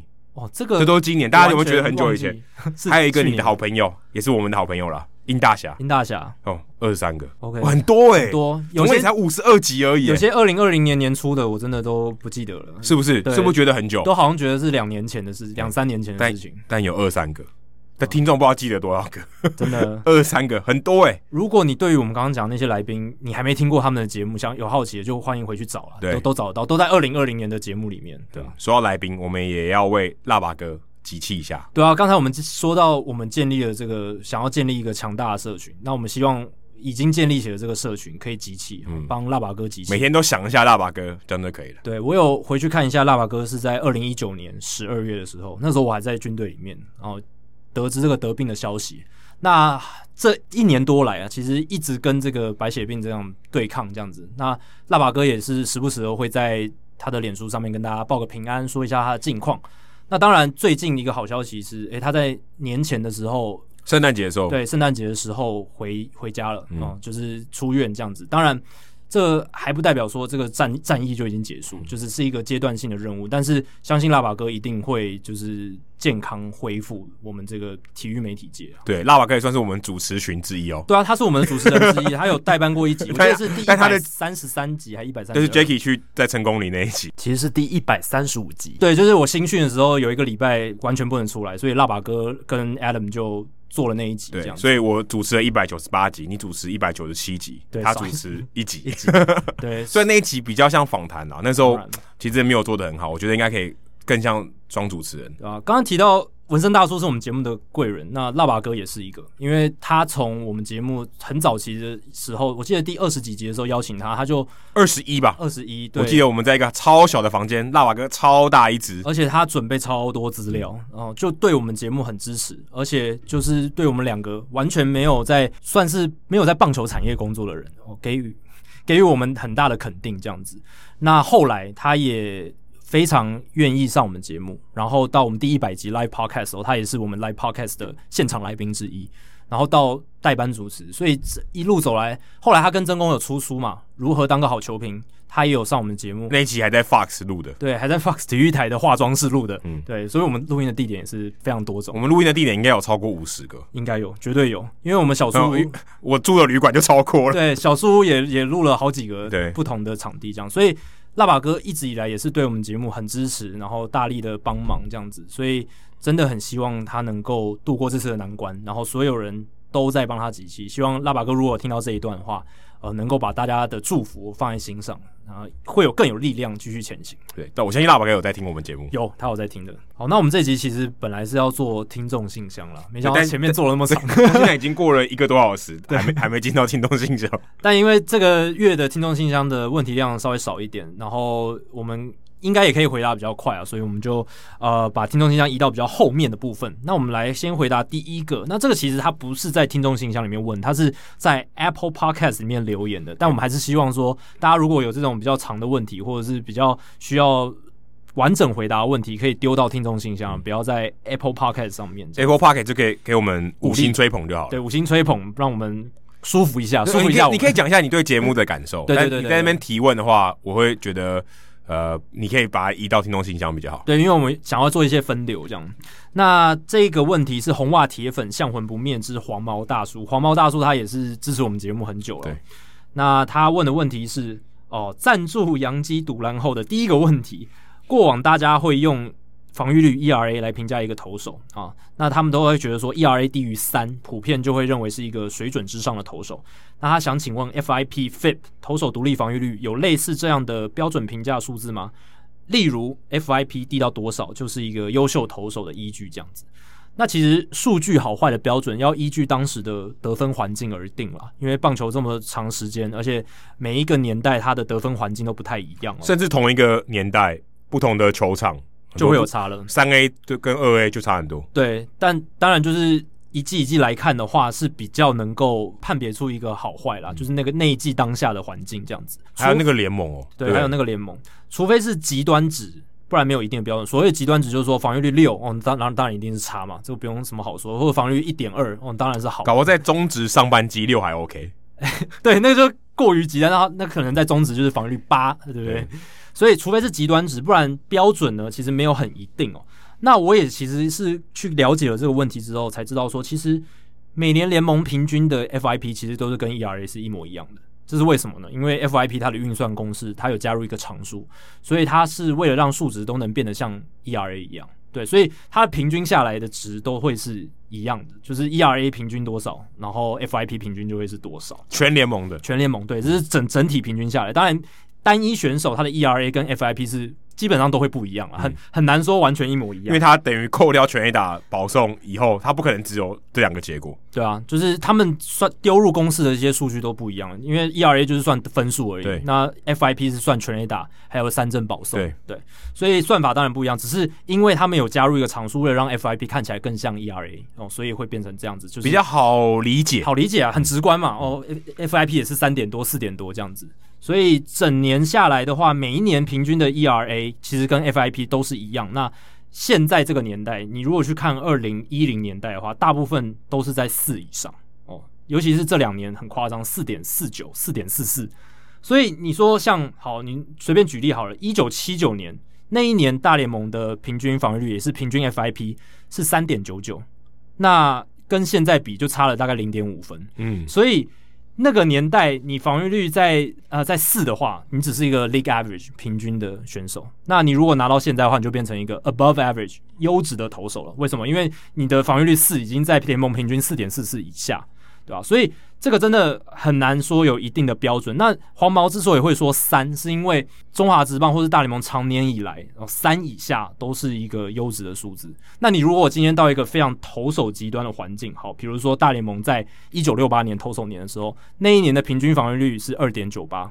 哦，所以你那一年投出防御率三的话，你不是一个，你就是 average 投手，对，你就是一个正常一般的投手，对，就是一个 average，对啊，所以这个真的有差别了。那在大联盟早期，呃，二十世纪初期的时候，赛季平均的防御率都是二点七二、二点六八，哦，所以那个年代你投手基本上你防御率要到一，基本上才是一个哦超级强投的感觉了。那现在当然不可同日而语，现在你防御率哦四。出头哦，都算不错了，三点多很厉害，二点多都是王牌等级。二点多你应该赛扬奖就会拿到几票了，对啊，真的，你看今年呃，像 Trevor Bauer 一点七几就已经是大家觉得超可怕。但要记得他只丢六十场，这是六十场的赛季，给他多一点，搞不好会更高一点，更高一点，会回归一点，会回归均值多一点。嗯那我记得二零一五年的时候，Zack Greinke 他不是投了什么一点六几的防御率，一点六六吧？ERA 他在这个大家评价投手的心目当中，还是有一个非常高的地位。哎、欸，对，所以就算他其他一些进阶数据没有像那一年，我记得还有一些其他投手表现也很好，但是他就是因为一点六六的防御率拿下赛扬奖票选的第二名，仅次于那一年的国联赛扬奖得主 Jake Arrieta。那一年大联盟的平均防御率是三点九五，所以要能在这样子的环境的。底下投到一点六六防御率很夸张，那我也特别去查了一下 FanGraphs，他们在就是他们有名词解释嘛，在 FIP 这个页面里面呢，他有去稍微定义一下说，呃，FIP 的数值在多少是联盟平均还是超出联盟平均？那他依据的是二零一六年的得分环境，那他定义是四点二零的 FIP 大概就是联盟平均，那超出联盟平均的话就是大概三点八零，优秀或者是完美大概是三点五、三点二。那如果比较差，低于联盟平均大概是四点四，然后很差或很糟糕，大概四点七五这样子，所以大概是这样子的一个标准在这样子，所以其实你就是看联盟平均一年的这个 ERA 是多少，你大概就能抓出说这个投手他的 FIP 跟 ERA 的表现好不好。好，接下来是我们的忠实听众 Norman，他问到说，有时候会听到某球队在季后就是休赛季的时候调整这个全垒打墙的距离。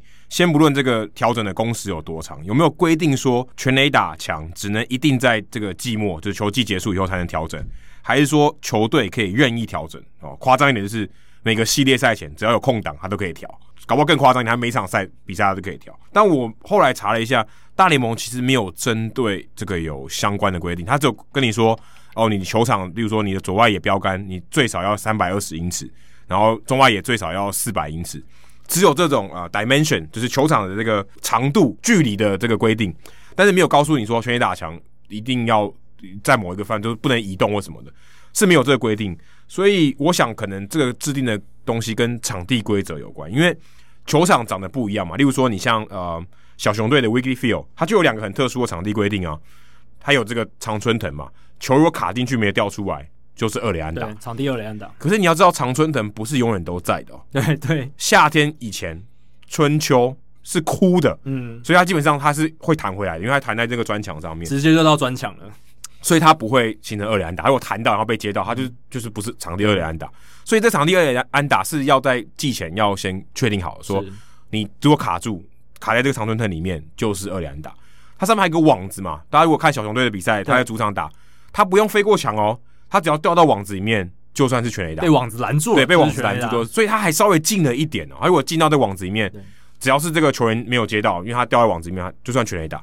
所以我想这个跟场地规则比较有关系。所以我想应该是因为场地规则要设定的关系，他必须在季前就要公告啊，说你这个球场每个球场场地规则不一样嘛，所以你不能乱动啊。如果你今天球场诶稍微移动了一点，球卡住了什么的，所以但是全 A 打墙应该不在此限啊，因为。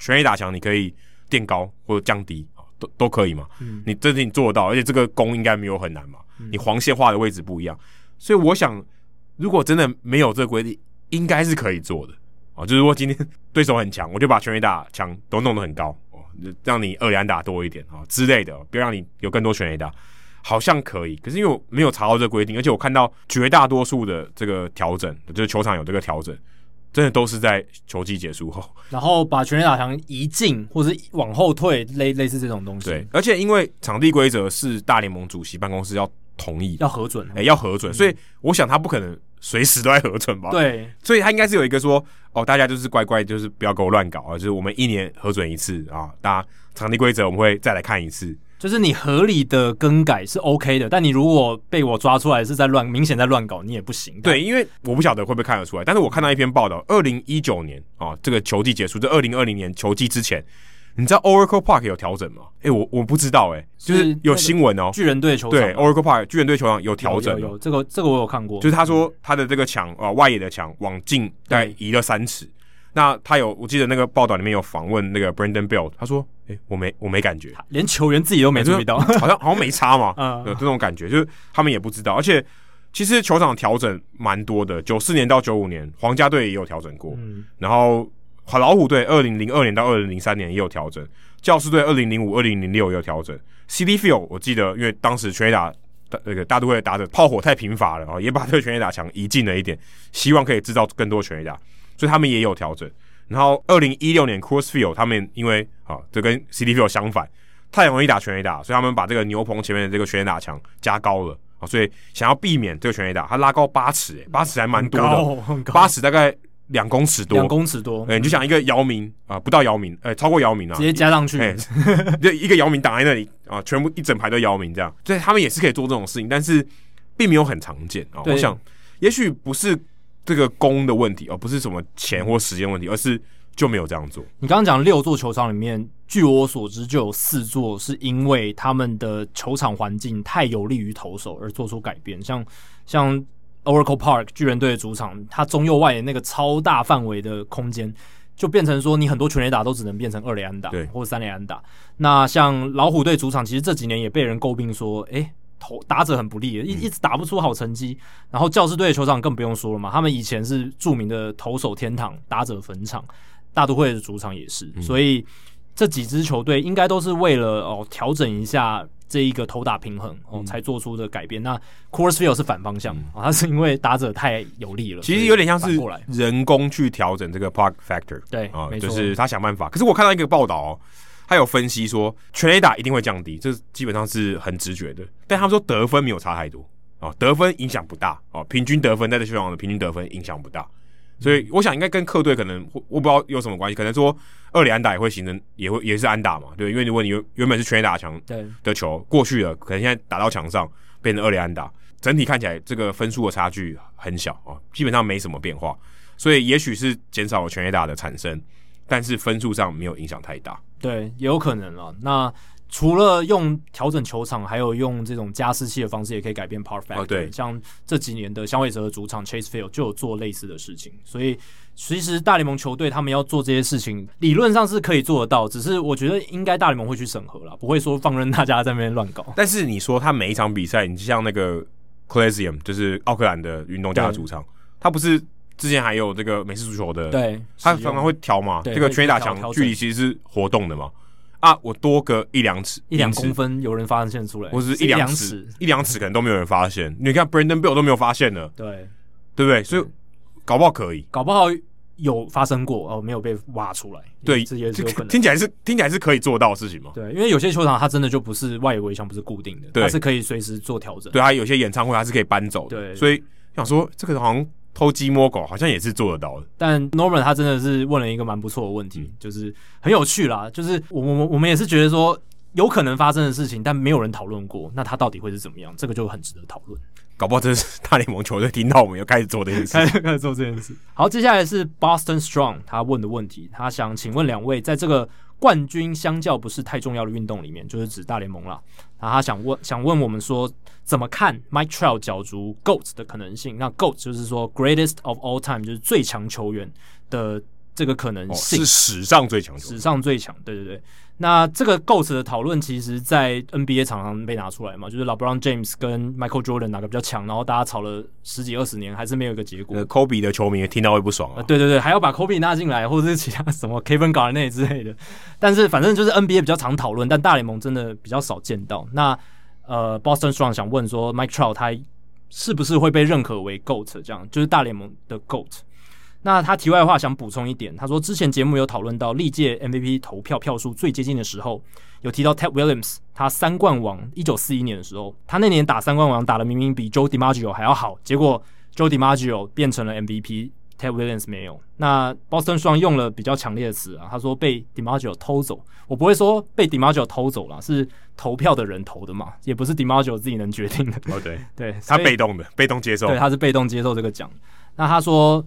还有一个很大的原因就是 Ted Williams 没得奖，还有一个很大的原因是因为 Williams 他的媒体缘太差，导致他虽然拿了三冠王，但是还是拿到了两张倒数第二名的票，这样子。对啊，这就是答案哦。这就是答案。但我想回答说，就是真正造成 Ted Williams 没有拿奖的原因可能是什么？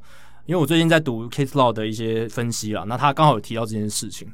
那他有去看当年的报道，还有去做一些历史的研究，那他就发现说他自己的推论，他自己推论，DiMaggio 他那一年会拿到奖，是因为他的连续安打记录，嗯、还有就是那一年的整个环境了，就五十六场连续安打，对，他连续五十六场安打也是在那一年发生，那那个记录实在是太大条的新闻，所以所有投票人在想到 DiMaggio 跟 Williams 的竞争的时候，脑中浮现的第一件事就是会是连续安打记录，那因为我们人呢，就是会。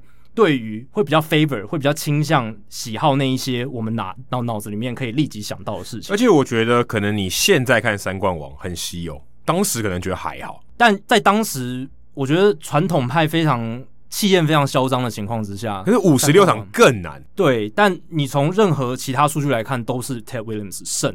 对，可是我说印象上来打来讲，是不是感觉三冠王好像没有那么难？呃，当时我觉得会比现在的难度低啦，因为当时的对数对啊，然后可是五十六到现在还是破不了，对，五十还离很远呢，对，还很远。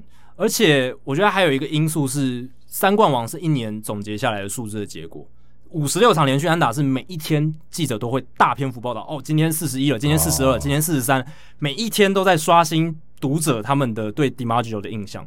那 Williams 就是默默的打嘛，那就是累积到球季结束之后，哦，才说哦，他得了三冠王。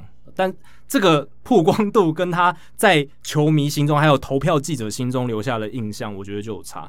而且那一年因为美国参加太平洋战争嘛，那一年其实对美国来讲，他们的这个新闻都是负面比较多。DiMaggio 的新闻是全美算是少数很正面的新闻，而且有期待感的。哎，对，有期待感，你会觉得说啊，他在带领我们人民突破一个什么极限之类，就是这种会会有这种感觉。所以 Keith Law 他自己的推论说，这样的报道的形式。啊、呃，还有他当时得到媒体曝光度，是造成 DiMaggio 最后得到 MVP 的关键。好，那回到 Mike Trout 的问题哦，确实啊，总冠军有没有拿过，在大联盟，我觉得并不是像篮球迷那样那么夸张。那么，因为篮球迷，我觉得他们很执着说，哦，像 Michael Jordan 他有六枚冠军戒哦，那呃，LeBron James 有几枚哦，Kobe 有几枚，然后他的队友帮助他多少？对。嗯，Scottie Pippen 在这个 Michael Jordan 的冠军里面扮演了多少的角色？LeBron James 找四个路人，对他 LeBron James 都基本上很很长时候都靠他自己或者什么之类的，就会有这种讨论。因为我觉得篮球迷很执着于某人领导球队夺冠的那种领袖魅力，但大联盟我觉得很少看到这种这种讨论。我自己感觉啊，我自己感觉是少的，但。冠军在大联盟还是一有一定程度的影响力嘛，就是因为他有荣耀的感觉。对，你在讨论名人堂的时候，你还是会说，诶，他这个人拿了几座冠军哦，他这个人呃参参加了几次季后赛，季后赛的表现怎么样？我我觉得就是他生涯荣耀时刻。对，如果今天 Mike Trout，然后诶，他的荣耀时刻在哪？最让他就一路这样打到退休。对啊，就很可惜。说，哎、欸，他有他有打过季后赛吗？因为你你看，像我们在讨论 Ken Griffey Jr. 的时候，一九九五年那一次跑垒一定会出来，在他美联分区系列。基本上，你只要讲到 Ken Griffey Jr.，你脑中可能前几个画面一定是那个。对，Curt Schilling，嗯，鞋袜，嗯，对，Curt Schilling 就鞋袜嘛。二零零四年、嗯、David Ortiz，哦，太多了，他他的这个 big moment、嗯、大时刻太多了。所以 Mike Trout 的他在 GOAT 这个劣势上面，当然还是会包含了缺乏季后赛的这个表现的机会，还有冠军戒指。当然，他还有后半段的生涯可以去追求这件事，还不能下定论，所以还不确定。不过我觉得这确实是他的劣势。这个应该要讲给天使队的这个高层听哦，对，嗯，还有天使队的他的队友们要加加把劲了。对 对，新的总管米纳斯也要好好努力一下，把这个冠军季后赛啊，至少季后赛带回天使队这样子。那我刚刚有提到啊，棒球相对于 NBA 来讲，并不是那么重视这种个人领袖魅力或是季后赛冠军这种。嗯，我觉得主要原因就是棒球队的人数多，然后每个人对球队战绩的影响力比起篮球是比较小的。你今天一个金州勇士队，他迎来 Kevin Durant，我基本上就是一定是总冠军战会打进去了，很难说你有凑队凑的这么强的。哎、欸，哥，最近大家在讨论说是 Kevin Durant 需要 Stephen Curry，还是 Stephen Curry 需要 Kevin Durant？但现在看起来是后者，因为 Stephen Curry 没有 Kevin Durant，金州勇士还蛮烂的，就打不进去了。但他们两个人都在一队的时候，哇，就强到不行，一定会打进季后赛。那棒球就比较没有这样的性质了，所以我觉得这样的性质某种程度上其实像讲有点矛盾，但其实也是对 Mike Trout 角逐棒球界的 GOAT，就是史上最强球员有利。比起 NBA 的球星们，进阶数据还有越来越丰富的棒球知识，这些发展也对 Trout 有利。因为如果 Trout 成绩同样的拿到可能四五十年前，其实很多人可能当年没办法欣赏到他有多优秀哦，就可能觉得他全垒打。三十几支，然后打击率三成出头，然后好像就还好。但其实你看他的进阶数据，才会知道他有多厉害。对，而且他进阶数据，他可以拿来跟以前的人相比。这个是我觉得至少他在量化或客观。当然环境不同啊，可是你不能张飞打岳飞。但是你还是可以知道说，大概可以类比一下 Mike Trout 在历史上的地位是多高。对，你可以比较说，Babe Ruth 比当年一九二零年代一般的球员强多少，跟 Mike Trout 跟现在的球员比强多少，这个强的程度是可以。嗯是可以比较的嘛？因为 Babe Ruth 好像强百分之一百，那 Mike Trout 也强百分之一百，那你大概知道说他们在这个年代的都是厉害程度是什么？两两倍强，没错，对，都是两倍强，对吧？所以呃，还要考虑的一点是，现在棒球的难度呢，呃，绝对是比早年高的，呃，尤其在大联盟这个层级跟更是如此。所以如果你把这点考量进去的话，我会觉得，如果你从客观面来看 c h i l d 的各个方面，他会是大联盟史上最强的球员。就是 GOAT 对最强的球员，对，可是主观上来讲，你可能就不会，因为主观就像我刚刚讲，你可以用程度的方式去比较。Mike Trout 现在主宰大联盟的程度有没有像贝比鲁斯当年主宰大联盟的程度那么高？有没有？有有些人可能觉得还没还不到，呃，有些人觉得贝比鲁斯还是那一年那个时候主宰的能力比较强。但你客观角度来讲，Mike Trout 的球技我觉得一定是比贝比鲁斯强。贝比鲁斯拉到现在可能打不好，可能不会像 Adam Ottavino 说的。每一次都把他三振，但我觉得他成绩绝对不会像他一九二零年代打的那么强。而且现在整个运动科学界变得非常的发展非常迅速嘛，球速、变化球的犀利度、训练科学化、专精化、球员养成进步、营养学的进步、球员本身素质提升。然后像以前一九二零年代那时候，美国人平均身高可能比现在矮非常多，那时候球员平均身高体重都很都很低。所以跟现在真的没办法直接一等一的相比，而且现在因为全球化的关系，全世界各地最强的球员都汇聚到大联盟，竞争性更高。所以从这样的角度来看的话，我觉得呃，Mike Trout 应该是客观角度来看就是最强的球员。应该说，在我们讲话的时间为止啊，哎、欸，对，哎、欸，未未来还有你怎么知道对吧？以后搞不好 The best yet to come，对不对？对，而且你如果看 Mike Trout 他生涯七年最强的巅峰期的 WAR 值六十五点六。这个在中华野手史上已经能排到第三，仅次于 Willie Mays 还有 Ty Cobb。所以，这是因为 Mike Trout 生涯还没打完嘛，所以你无法确定说他生涯全部的 WAR 值会是多少。可是，如果把拉出来各个选手这些名人堂选手七年巅峰期出来看，Mike Trout 六十五点六已经是史上第三高了，对吧？所以非常可怕的一个数据。还没退休，已经跟大家挤在名人堂里面了，真的就这样讲。人家不是一只脚已经踏入名人堂，他是两只脚已经进去了，只是还没颁给他而已。对啊，因为。Mike Trout 不只是打击好，他防守抛垒都是有价值。当然，近年防守抛垒有一些衰退，因为受伤的关系。可是不容置疑的，他在巅峰期的时候，真的是地表上最强最强的棒球员。好，接下来是高雄唐老肥，他想要问说，在一百九十三集的时候，我们有提到棒球的收藏品，那想请两位主持人分享一下，你们有哪些珍贵的收藏或是签名球呢？他挂号写说，记者工作人员没办法直接跟球员要签名球。是不是只能透过购买的方式获得呢？他也分享了一下他自己的收藏。我目前最珍贵的签名球是去年太空人名人堂周末 Jose Cruz 要到的签名球啊，帮他签的。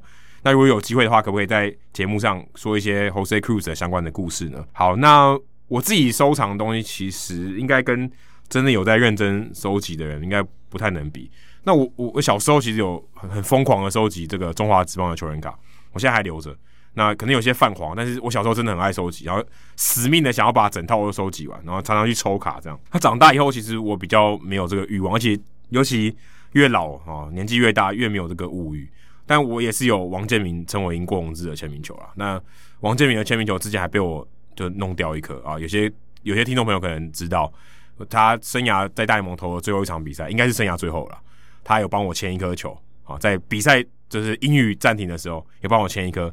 然后我寄到朋友家，但是那个球最后没有到，令人心碎的故事。但后来我觉得老天爷把它拿回去了，来等于老天爷借我一下啦。然后后来我的朋友也帮我就要到一颗这样。后来我也跟王建民跟郭宏志合照到，所以我觉得 OK 够了，还你了，还还还我了，我觉得只是还回去而已。然后陈伟霆是我之前去跑球场的时候，不是我在做记者的时候，我跟他要要过签名这样子，也还算蛮幸运的。那我不知道他记不记得这件事情啊？那还有 Manny Ramirez，我之前在这个道奇队当攻读生的时候，那比赛结束以后，他们有给我们就是他的签名这样子，所以也不算亲笔跟他要到，但是他有有帮我们签这样，就是他说你就把球放在那边或帽子放在那边，然后胡金龙啊、郭宏志，我还有记得还有 James Loney 的签名，大家都签在一起。那我自己算了一下，大概有十来颗吧，快二十颗签名球。那我分享一下我自己的哈，我唯一一颗就是我觉得最厉害的签名球就是 George Brett，呃，名人堂球星，因为他二零一七年的时候。有来台湾，然后那时候美国职棒杂志有幸访问到他，当然是正英大侠主笔的。那那个时候，因为我有帮正英大侠做一些事情，所以我有也在现场，人也在现场有遇到 George Brett，然后他也帮我们在场的所有人签名，这样。所以那个签名球真的上面是 Brett 的签，Brett 的球啊，是 Brett 的球，嗯，Brett 这个品牌的球加上他 George Brett 签名，就跟你拿那个大联盟的球，然后请大联盟主席再帮你签一次一样，因为他有两个名字，对，两个名字在上面，很很难得的一个经验啦。对，除了签名球以外，我还有公仔啦。公仔其实我也就是长大以后有曾经有一段时间蛮疯狂买那个麦法兰的公仔，嗯、然后后来就觉得有点浪费钱，就就就没有再 就没有停止在买，但还是放在我那边，就买一些美式足球跟大联盟的。那那阵子还蛮流行的，现在现在好像还好了。然后还有一些就是这个 give away，就是呃球场会送的，因为我去当记者的时候，他们也会送给媒体记者嘛。然后有时候我没有拿到，我会问他说：“哎，还有没有多的，可不可以给我？”然后就有有意无意在收集啊，但我也不会刻意去。然后。我之前去跑球场的时候也会挑哦，如果我刚好到那个时间点有送摇头娃娃的话，我会挑特别挑那场比赛。所以我现在大概有三十几只，快四十只公仔就放在我家这样，所以也算是有意无意在收集，但没有很刻意。唯一有一次很刻意的是，我的朋友送给我一个 Turner，Justin Turner 的这个摇头公仔，然后他是一组的，他是两个人一组的，他跟 Adrian Gonzalez 他们有一个庆祝的动作是自拍的画面，嗯，我就两个人这样。手刀拿着，然后那种自拍，全垒打结束或得分的时候庆祝的。那时候他给我一个 Turner 的，我说：“诶、欸，好像怪怪的，少一边。”我就去买了 Adrian Gonzalez。所以那算是我少数真的有很刻意去收集这个东西的时候。所以其实没有很多。对，的确，记者工作人员是没办法要签名球的。也也甚至我可以说，我当了记者以后，我就整个断了这个物欲。我也我看到球员，我也不会想说我要签名球。反正我看到什么。呃 Tom Verducci、John Paul Morosi 或是 Ken Rosenthal 手的时候，我想说，哎、欸，可不可以帮我签个名？啊、但我觉得记者更或者 Jeff Passan，就但是、嗯、但你会觉得这样太像迷弟，好像也不太好。呃，这样说算了啊，就就没有，就偶尔可能跟他拍个照什么之类，这样就就我会会是这样的心态啊，就比较不会想要去要签名，因为其实大家知道这个工作这个记者证上面是第一条最大的字啊，除了名字以外呢，除了你可以去的这个权限以外呢，最大的字就是。不可以要签名，嗯。啊，要签名他是真的是 literally 就是可以把你的证扯下来的啊，就是一大禁令、啊，你把我滚，你给我给我滚出去，嗯、不是讲到是真的叫你就给我滚出去，非常大的禁忌，对，是非常不好的啦。那这个也是我觉得职业道德的一个一个展现，就是真的不要去想这件事情，你工作就乖乖工作，不要像一个球迷一样这样。但是其实我觉得这个是一个有趣的观点，我跟跟大家分享一下，你工作的时候还是要有保有球迷的那种热忱，你不能把它当工作，嗯、你没有那种好奇心。这工作你做起来不会好的，大家看得出来。嗯、你有好奇心，你像球迷一样有好奇心，你才能把这个工作我觉得做得好。对，你没有好奇心，你每天去就像是例行公事，然后把该做的事情、该做的访问做完，然后把一样的东西套一个模板，只是说的话不一样，然后写出一篇报道，那这样其实就很没意思。对，就是就谁来做都一样了，AI 就可以取代你，AI 不需要球迷嘛，对，不对？那我觉得这是有差的，因为人还是有一些感情的，有感情的东西大家看得出来的。那你刚好问到说。Jose Cruz 的故事，然后我去查了一下这个 Cybermetrics 的协会，其实有一些有一些介绍啦。因为我其实对他也没有很熟。那七八零年代他是太空人的看板明星，博多黎各人，他的绰号叫 Cheo，C H E O，应该是西班牙文吧？Cheo，Cheo，对，我我我查一下，不知道什么意思，就 Cheo，不知道不知道好像蛮多西班就是拉丁美裔的球员，有些绰号好像都是 Cheo。哦，是哦，对，就像我也不知道有有什么其他的比较小名的感觉。哦，小就对，可能不知道什么意思。对。那不是很 chill 的那个 chill，对，不是 chill。那他的弟弟就之前来台湾当那个打击教练，克鲁兹哦，很有名的 Tommy Cruise，不是 Tom Cruise，Tommy Cruise，呃，他他的这个弟弟，所以算名门家族嘛。那我看到一个故事蛮有趣的哦，这个以前大联盟的球员 David Dellucci，他五岁的时候，他带他他的 uncle，不知道 uncle 是叔叔还是伯伯了，带他去看球，刚好去看太空人的比赛，然后 Jose Cruz 就帮他签名，签在一个小的球棒上面。后来 Dellucci 后来也成为球员。他就非常就是推崇 Jose Cruz，因为他认为他是他的偶像哦，他会打棒球，走上棒球这条路也是受到 Cruz 的启发。然后而且他那个报道里面，他还写到说，记者啊、队友都都对他的评价很好，是一个很好的人，一个 nice guy。然后也是对上这个 glue guy，一般我们讲 glue guy 就是他可以把大家的这个感情融合起来，黏在一起，黏在一起。他是那种很有向心力的球员，黏着剂。对对，虽然他不是名人堂球员，可是大家都很喜欢他。哎，觉得他这个成就非凡，而且他的这个二十五号的背号也被太空人退休。虽然他的成绩，我觉得就是可以说是名人堂边缘了。WAR 只剩下 WAR 值五十四点四，两千两百五十一支安打，哎呀还可以。可全垒打没有很多，一百六十五支全垒打，但就算是一个还蛮长寿，在大联盟球生涯里面还算蛮长寿的一个球员，也是明星级球员。对，他是他绝对是。球队的名人堂球员，这个可以百分之百确定的代表性人物。他是名人堂边缘，真的就是边缘。然后他的 OPS Plus 一百二，哦，很好，还不错。可是他两度入选明星赛，你就知道当时可能太空人不是很受欢迎。就对，然后他的巅峰也没有到真的很巅峰，但是他很长寿，打十九年，啊，基本上每一年都打一百多场，很很健康啊，很健康出赛，很敬业的球员啊，七千四百四十八个打数，嗯，很夸张，而且。我看到一个很有趣的记录，想分享给大家：七千四百四十八个打数，他只有被出生球三次。哦、郭富林一场就超过了。对，哎、欸，很难呢、欸，很扯哎、很难。这是万磁王的另外一个极端。对啊，他每他一九七五年、一九八二年、一九八三年各被出生球一次。可能队友，可能他的对手也蛮喜欢他的，不会丢出生球。哎、欸，他闪的很快啦。哦，也对 他可能他的技巧很好，或是他就不喜欢这样上垒。啊，很会闪啊，也不会说要给你碰一下这样，不爱也不会。七千四百四十八个打数，只有三次出生球。对，这边讲的是他的那个在太空人的生涯了。哦，对，太空人生涯，在太空人的生涯，就是大概就是他生涯打最久的一支球队，还是蛮厉害。他打十年，将近十年，嗯，十年的时间，那蛮夸张的，我觉得蛮夸张。而且他的孙子 Trey Cruz 去年二零二零年也被老虎队选走。第三轮第七十三顺位，很前面的，算算大物诶。而且这个 Trey Cruz，他其实在二零一七年他在念高中，高中毕业的时候也有被太空人选走，等于他的祖父的球队也选了他，有点象征性意义哦，Mike Piazza 的味道。但是三十五轮，所以很后面他就没签，然后去念大学，所以他的这个。名门之后呢，呃，球队也是蛮喜欢的。他轮数进步很多哎、欸，三十几轮哎、欸。对啊，三十五轮我觉得就是随便的啦。对，就是卖个面子。而且高高中球员本来那个不一定签得下来，对啊，可能会打大学，所以他顺位会掉后面是很正常。他觉得啊，你可能念大学，我不要这么早选，浪费顺位。嗯，那他的爸爸哦，看 Trey Cruz 的爸爸 Jose Cruz Jr. 哦，也是打棒球的，嗯、也算是我们开始看棒球的时候的算名将了。二十一世纪初期的，哎，算名将，所以他们一代三门。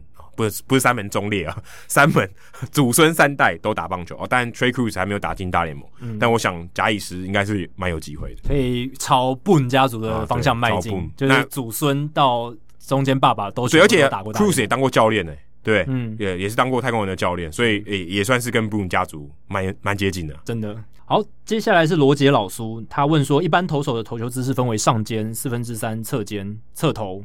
低肩侧投还有低肩这一些，那想请问你们的印象中有谁的投球姿势最怪异？那各个姿势投手啊，左投或右投的这个成绩分别是谁最为出色？然后祝福节目收听长虹。好，那其实这个就是很主观啦。那我就就我自己的经验来跟大家分享一下。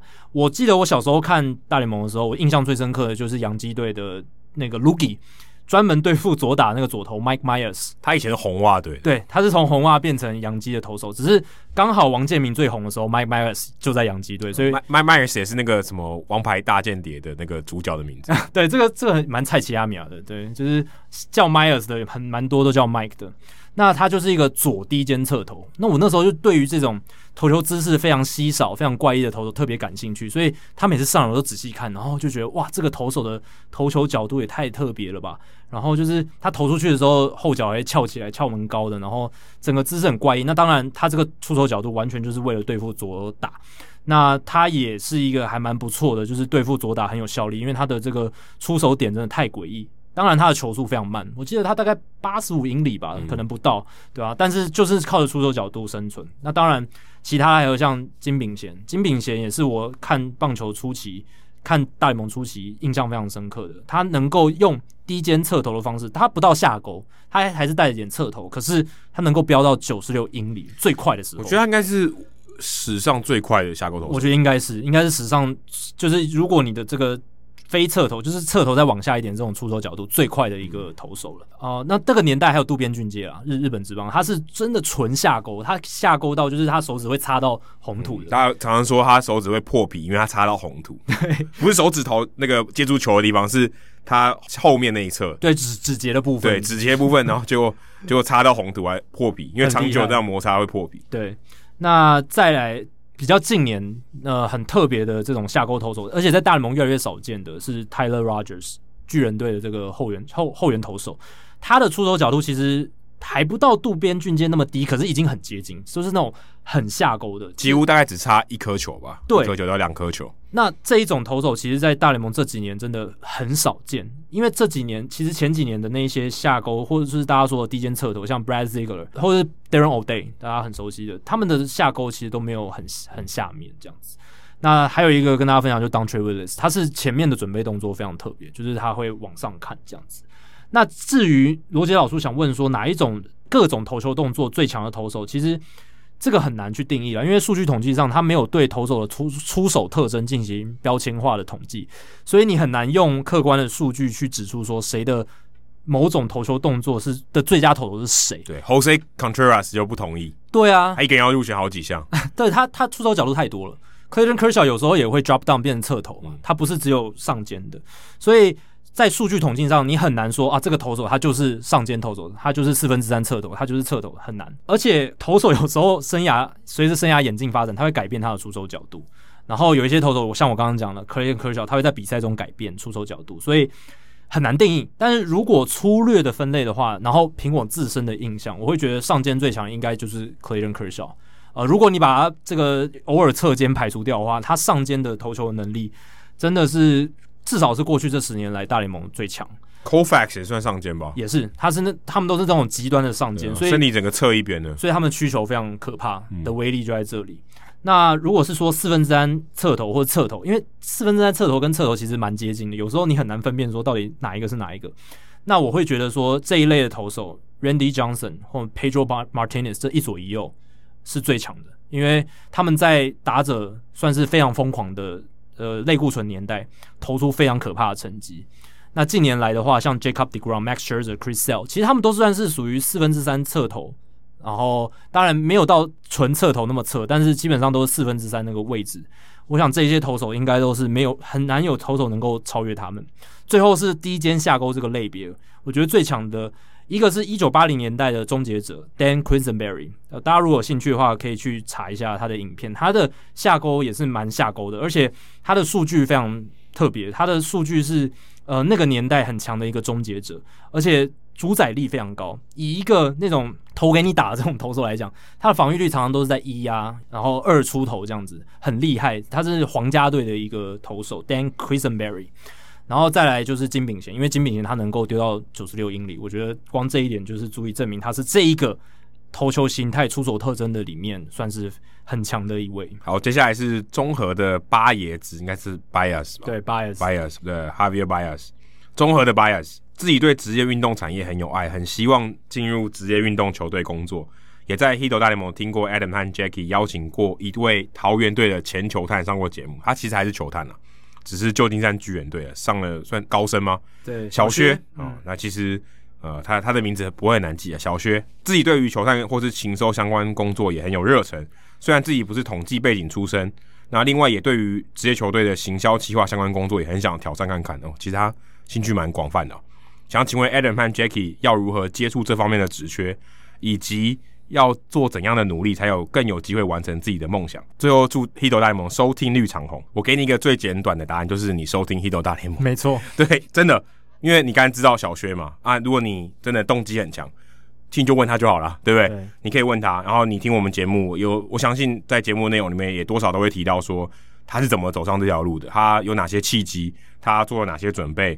我想这个应该都是呃不算秘密啦，都是公开的事情，所以我想你收听 Hito 大联盟应该可以得到这些东西。而且过去我记得听众信箱里面已经有人问过类似的问题，而且 Adam 我记得也是你回答这个问题，所以也可以回去再听，然后接下来节目也多听我们节目，就可以得到更多类似的经验分享。对，而且我觉得一样，我记得之前应该也有提过，我会认为说，我虽然我虽然半个进到这个产业的人，甚至或是全部了。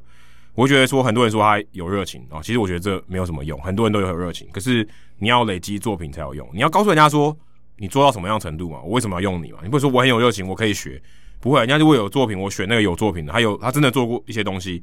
你说你很想要情搜，我就针对你的说法，你想要针对情搜的工作很有热忱，这不会很难啊。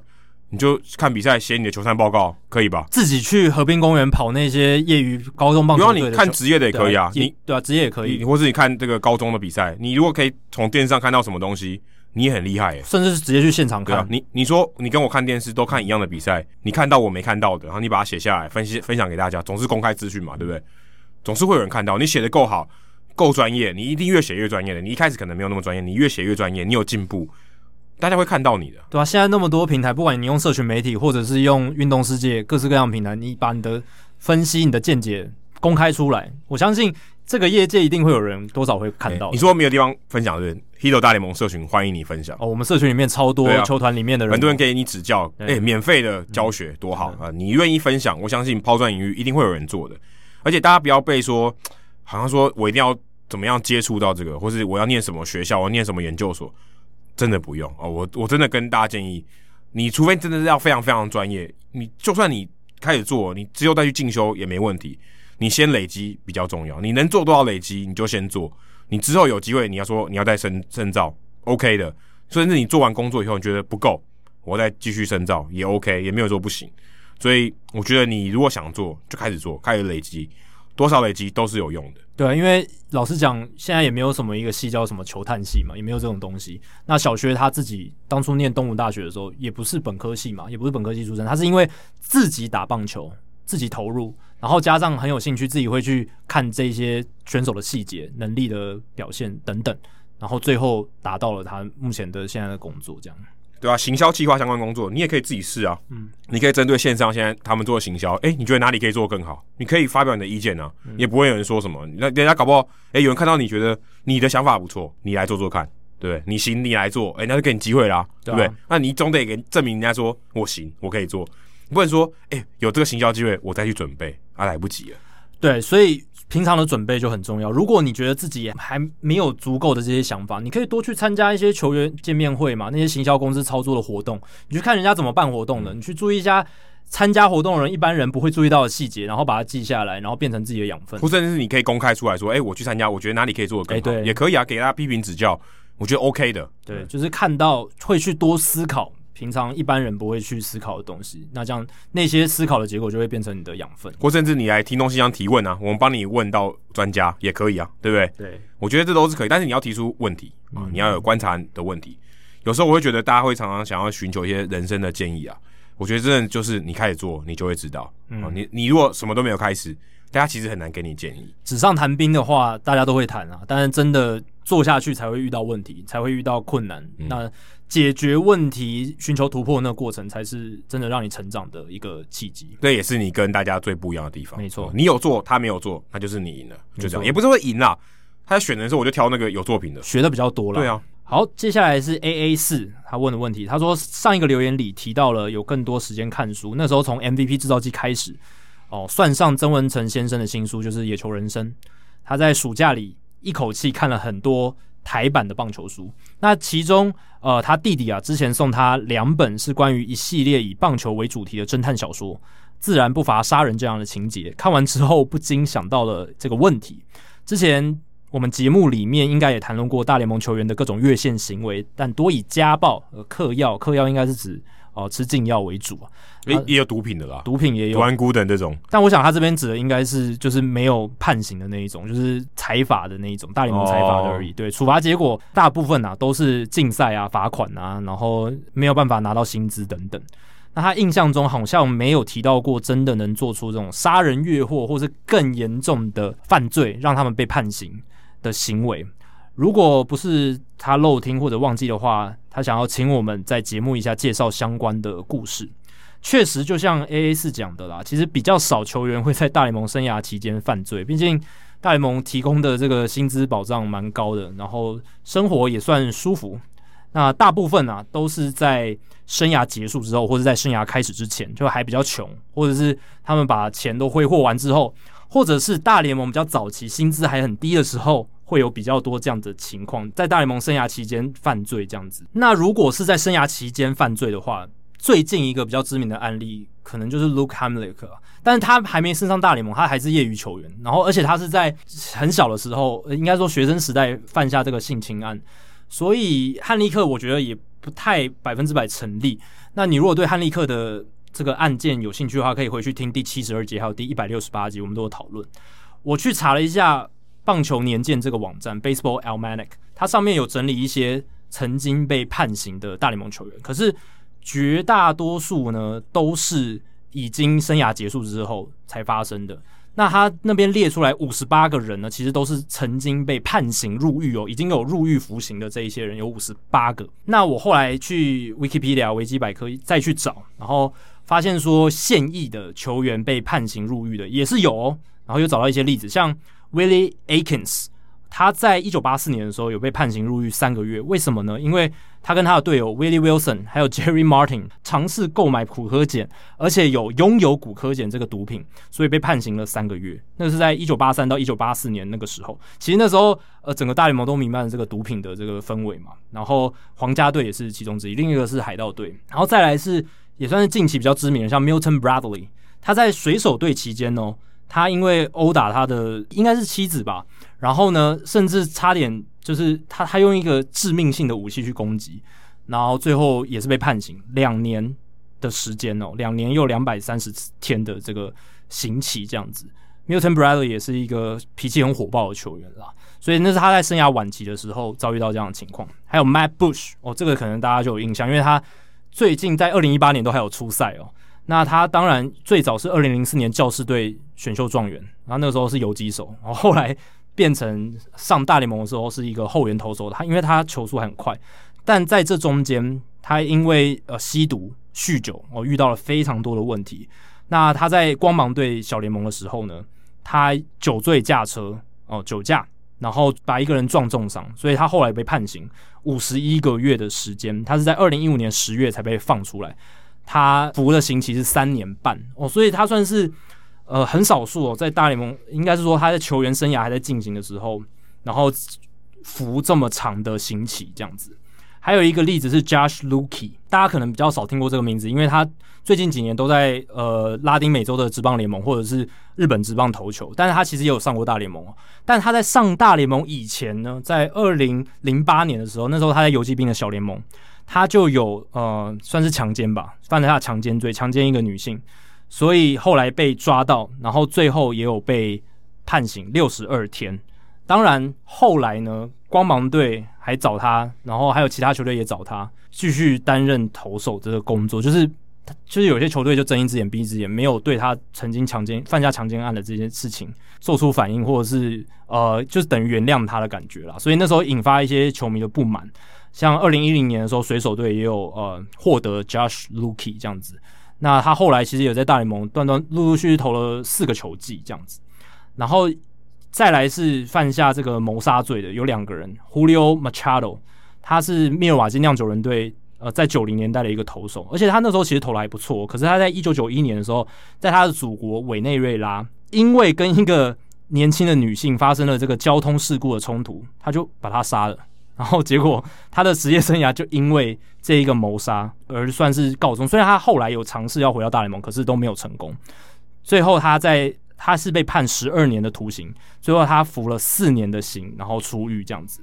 最后一个是一九四八年的 Blackie Trump，他是圣路易棕人队 Browns 这一支球队的呃选手，就后来是巴尔的摩精英的，对，后来变成巴尔基摩精英队的球队。然后呢 s h r u m p 他是他很有趣的，他是一个很有趣的球员。他在打球的时候是黑道，他也是帮派成员，跟 Carmelo Anthony 一样，真的。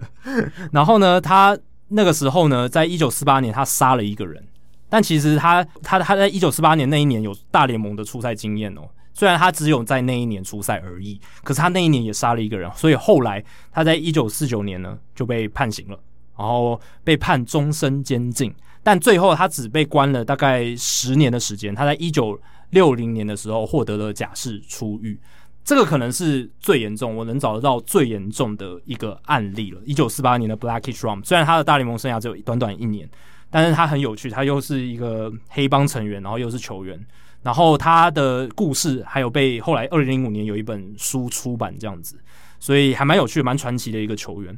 那其他的剩下都是那些退休之后哦发生犯罪的人，像 Lenny Dykstra，他是服刑六个半月，他犯下的罪是呃银行诈欺、洗钱等罪名。那他是在二零一二到二零一三年服刑的。Agatha Bina，他是企图谋杀。杀人未遂是四年的时间，那他在二零零六到二零一二年服了五年半的刑。Raul Mondesi，他是在他的祖国多米尼加担任公职，结果涉嫌贪污、盗用公款，呃，被判八年的刑期。那入狱的时间是二零一七年。Danny McLean，他是有呃窃取这个退休金、诈欺还有洗钱等罪名啊，然后被判了九十七个月的刑期。他在二零零三年十月被释放，那他总共待在监狱里面待的时间是六年半。那 Esteban Loaza 是运毒，他运骨科碱，总共运了二十公斤的骨科碱，然后被抓到，被判了三年，从二零一九年四月被关到二零二零年八月出狱。所以这五个人哦是蛮知名的退休后犯罪，然后被判刑入狱的案例。最严重应该是 Urbina，他是以前的终结者嘛，游骑兵的终结者，但是，他也当过红袜队的。对，也当过红袜队的后援投手。那他后来曾经这个就是谋杀未遂，然后服了五年半的徒刑，所以非常非常严重。然后我刚刚最前面提到的 Willie Aikins，他生涯已经被判过刑了，对不对？他后来退就是球员生涯结束之后，他去贩售骨科检哦，结果被判了两百四十八个月的徒刑，二十年又八个月的徒刑，这是我查过所有大联盟球员史上，不管现役还是退役，刑期最长的一个判决。那他后来在服了十四年的徒刑之后，在二零零八年出狱，所以这是最严重。但是他其实只是贩售骨科碱，就是比起刚才提到的什么谋杀那些都还要轻。结果他被判最久。这里面讲的都是有坐牢的吗？都都都是有坐牢的。Pete Rose 应该才是最久。哦，他是囚监，对，他基本上都是自由的监狱。对，他能够做任何其他的事情，可是棒球界的事情不能碰。对对，这个也是蛮痛苦的，对他更痛苦。我觉得更爱棒球的人，对他搞不好说，我宁可被抓去关十年，让我进名人堂。他搞不好愿意这样换哦，有可能哦，对啊，因为名人堂对他来说非常重要。所以 Aikins 当然他是有期徒刑啊，比刚才 Trump 的无期徒刑终身监禁还来得轻一点。可是他做的比较久，他做十四年，无告随，而且后来还听说，因为美国还在他服刑的期间修改了法律。把这个就是关于毒品的法律修得轻一点，所以他才能出狱。哦，所以 Aikins 的案例其实也被写在很多就是美国法律史、刑法史上的一些教材，因为他们都觉得那时候判的太重了，因为兜售古柯碱不应该判那么重，造成美国监狱人口可能太多哦，成本太高，成本太高。好，接下来最后一题是欧大啊，他想请问的是，棒球是怎么从美国传到日本的呢？那其中最主要的幕后推动人员是谁呢？那其实我在一百九十五集，我们邀请 Adam Hislop，就是他以前传教士嘛，然后说那集的人物来讲，原本要讲的。可后来我查了一下资料，其实这个故事没有很长啊，因为这时间太久远了。其实这些呃，你说真的，最后幕后的这个推动人员是谁？其实我坦白跟你说，大联盟棒球是谁发明的，现在都还不知道。不知道，没有对，有人说是 Double Day 嘛，对不对？也 有人说的，对，也有人说是其他的人啊，嗯、但是没，其实没有人真的知道。所以其实那个时代的故事真的很有限啊。但说第一个人是谁，现在比较多公认的是一个叫 Horace Wilson 的教授，他当时因为明治维新的时候，那日本找他来啊教英文啊，英文老师啦，现在台湾也很多嘛，英文老师。他是缅缅因州人，就是东北部的。那他当时南北战争以后，他因为他有参战的经验，然后明治维新的时候，日本就找他来。一八七一年的时候来到日本，那他那时候在东京的开成高中教英文跟数学。那我看到一些史料，他也写出有人写说东京大学，那我不知道一个是高中一个大学，但 anyways，反正他有在日本东京教书。然后在隔年的时候，一九七二或一九七三年的时候，大家也不是很确定。他说，他就把这个棒球啊，因为他当时想要推广体育活动，让大家动一动，所以他就把棒球啊带到这个日本。然后后来他一九七七年的四年后，他回到旧金山，隔年日本就真的有一个明文，就是有历史记载的一个棒球队，但中间可能有些业余的可能没有记载。一八七八年以后就开始有正式的一些规模的组织这样子。那我看到一本书，其实这本书我我还没有看啊，但是我特别因为这个题目，我去找一下里面的内容。Robert Whiting 的书有一本叫做《You Gotta Have WA》，我不知道 WA 是什么意思，W A 就是他讲这些亚洲的这些棒球发展史。里面还有提到一位老师叫 Albert Bates，他也是推广在日本推广棒球的一个推手。那之后大家就是开枝散叶了，很多地方就开始有打棒球。那韩国的话呢，就是跟 Adam Hislop 一样哦，是一个传教士。啊，带进去推广，他叫 Philip Gillet 带进去的。那在一九零五年啊，比较晚了，再晚了快三十年啊，才带入到这个韩国。那一开始还是在 YMCA 啊，就是算宗教宗教组织啊，那开始推广。那不过也有一些其他的这个历史资料写说，韩国其实在之前就有人提到类似棒球运动，也许可能是日本传过去的啊，因为日本日韩有一些交流。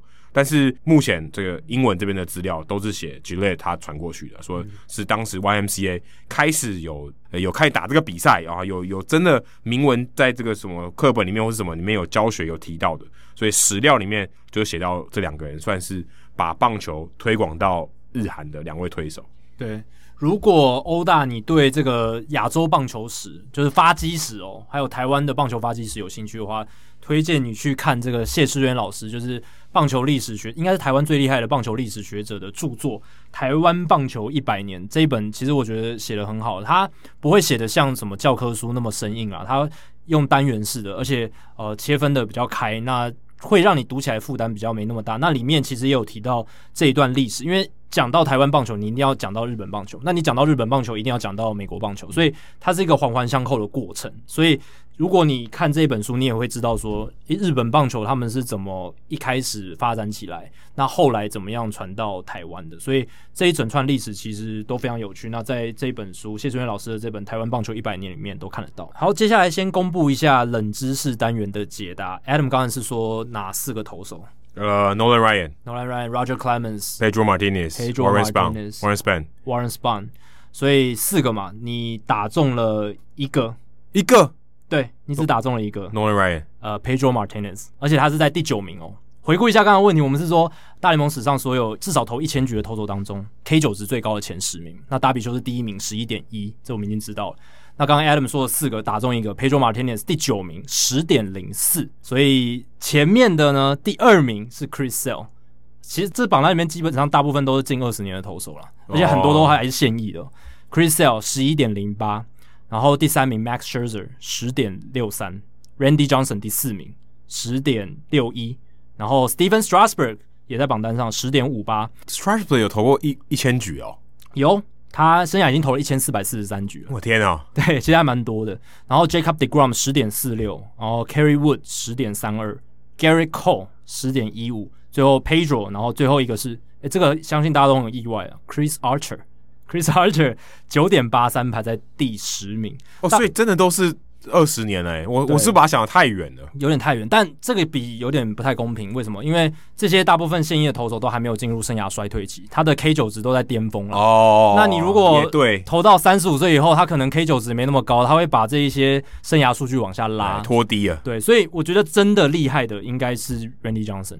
哦，Randy Johnson 才是史上最厉害的，因为他已经退休，这数字不会再变。对，不会再变，而且他是在这个禁药年代投的这么好，所以如果说三振频率王，史上三振频率王，先把投手来讲的话，应该 Randy Johnson 才是当之无愧啊。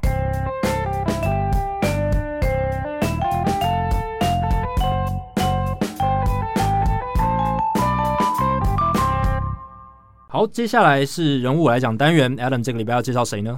呃，由我来讲搭配两个话题哦。第一个是我最近介绍 Angel Stadium 嘛，哈，在上一集的棒球伊甸园里面，然后呢再搭配一下最近 Fox 体育台被迪士尼给刺死啊、哦，可以用“刺死”这个字吗？可以啊，刺死的这个时事，美国大联盟也有一个这个老板哦，把他的球队卖给了迪士尼，就是天使队的老板 Gene Autry。那他以前他是以前老板，第一任老板，那当然现在不是了，他已经去世了，他已经去世，一九九八年去世了。嗯、那他也是把这个股份卖给迪士尼，所以跟迪士尼蛮有关系的，这样有关联，对，有关联。那他是德州人。他以前哦，他是艺人哦，他是一九三零年代、五零年代，他是电影明星哦，专门拍牛仔的哦。他的这个绰号叫 Singing Cowboy，就是很会唱歌的牛仔。所以他不但演戏，他也会唱歌，还会作词作曲，基本上就是全方位艺人啊。现在讲起来，对，你上网你 Google 他，你会发现大部分资料都是他艺人的资料。欸、你你你 Spotify 上面他还有他的歌哦，就是跨越时代，跨越时代。你你可以听一个大联盟老板的歌啊、哦，这个是不是听起来是不是怪怪的？对。很很难呢，哎、欸，我我写到这里的时候，我在想说，台湾什么时候会有艺人组一支棒球队？哇，不知道等到何年何月？篮球队已经有了哦，陈建州，他不算吧？他是篮球咖在变艺人，但对他不是算艺人出身，而且他也没有拥有那支球队，他没有赚到那么多钱去拥有那支球队。但至少他是一个有推手、有头有脸的人物，对，所以他也许算，可是他不是棒球，对，他是篮球，对，所以很难呢。嗯，艺人哦，你说今天叫什么？吴宗宪、胡瓜，胡瓜有可能。但但就是他们要愿意投资一支棒球队，然后还是自己做老板，啊，出最多的股份，要热爱到这种程度不容易，哎、欸，真的不容易。我想到去年我回台湾之前哦，那个中央社的记者洪汉，他有上过我们节目，哎、欸，我刚少算了洪汉，还有所以二十四个人，二十四个人，虽然他不是那一集整集的来宾，但是他有聊一下弹力球，所以二十四个人。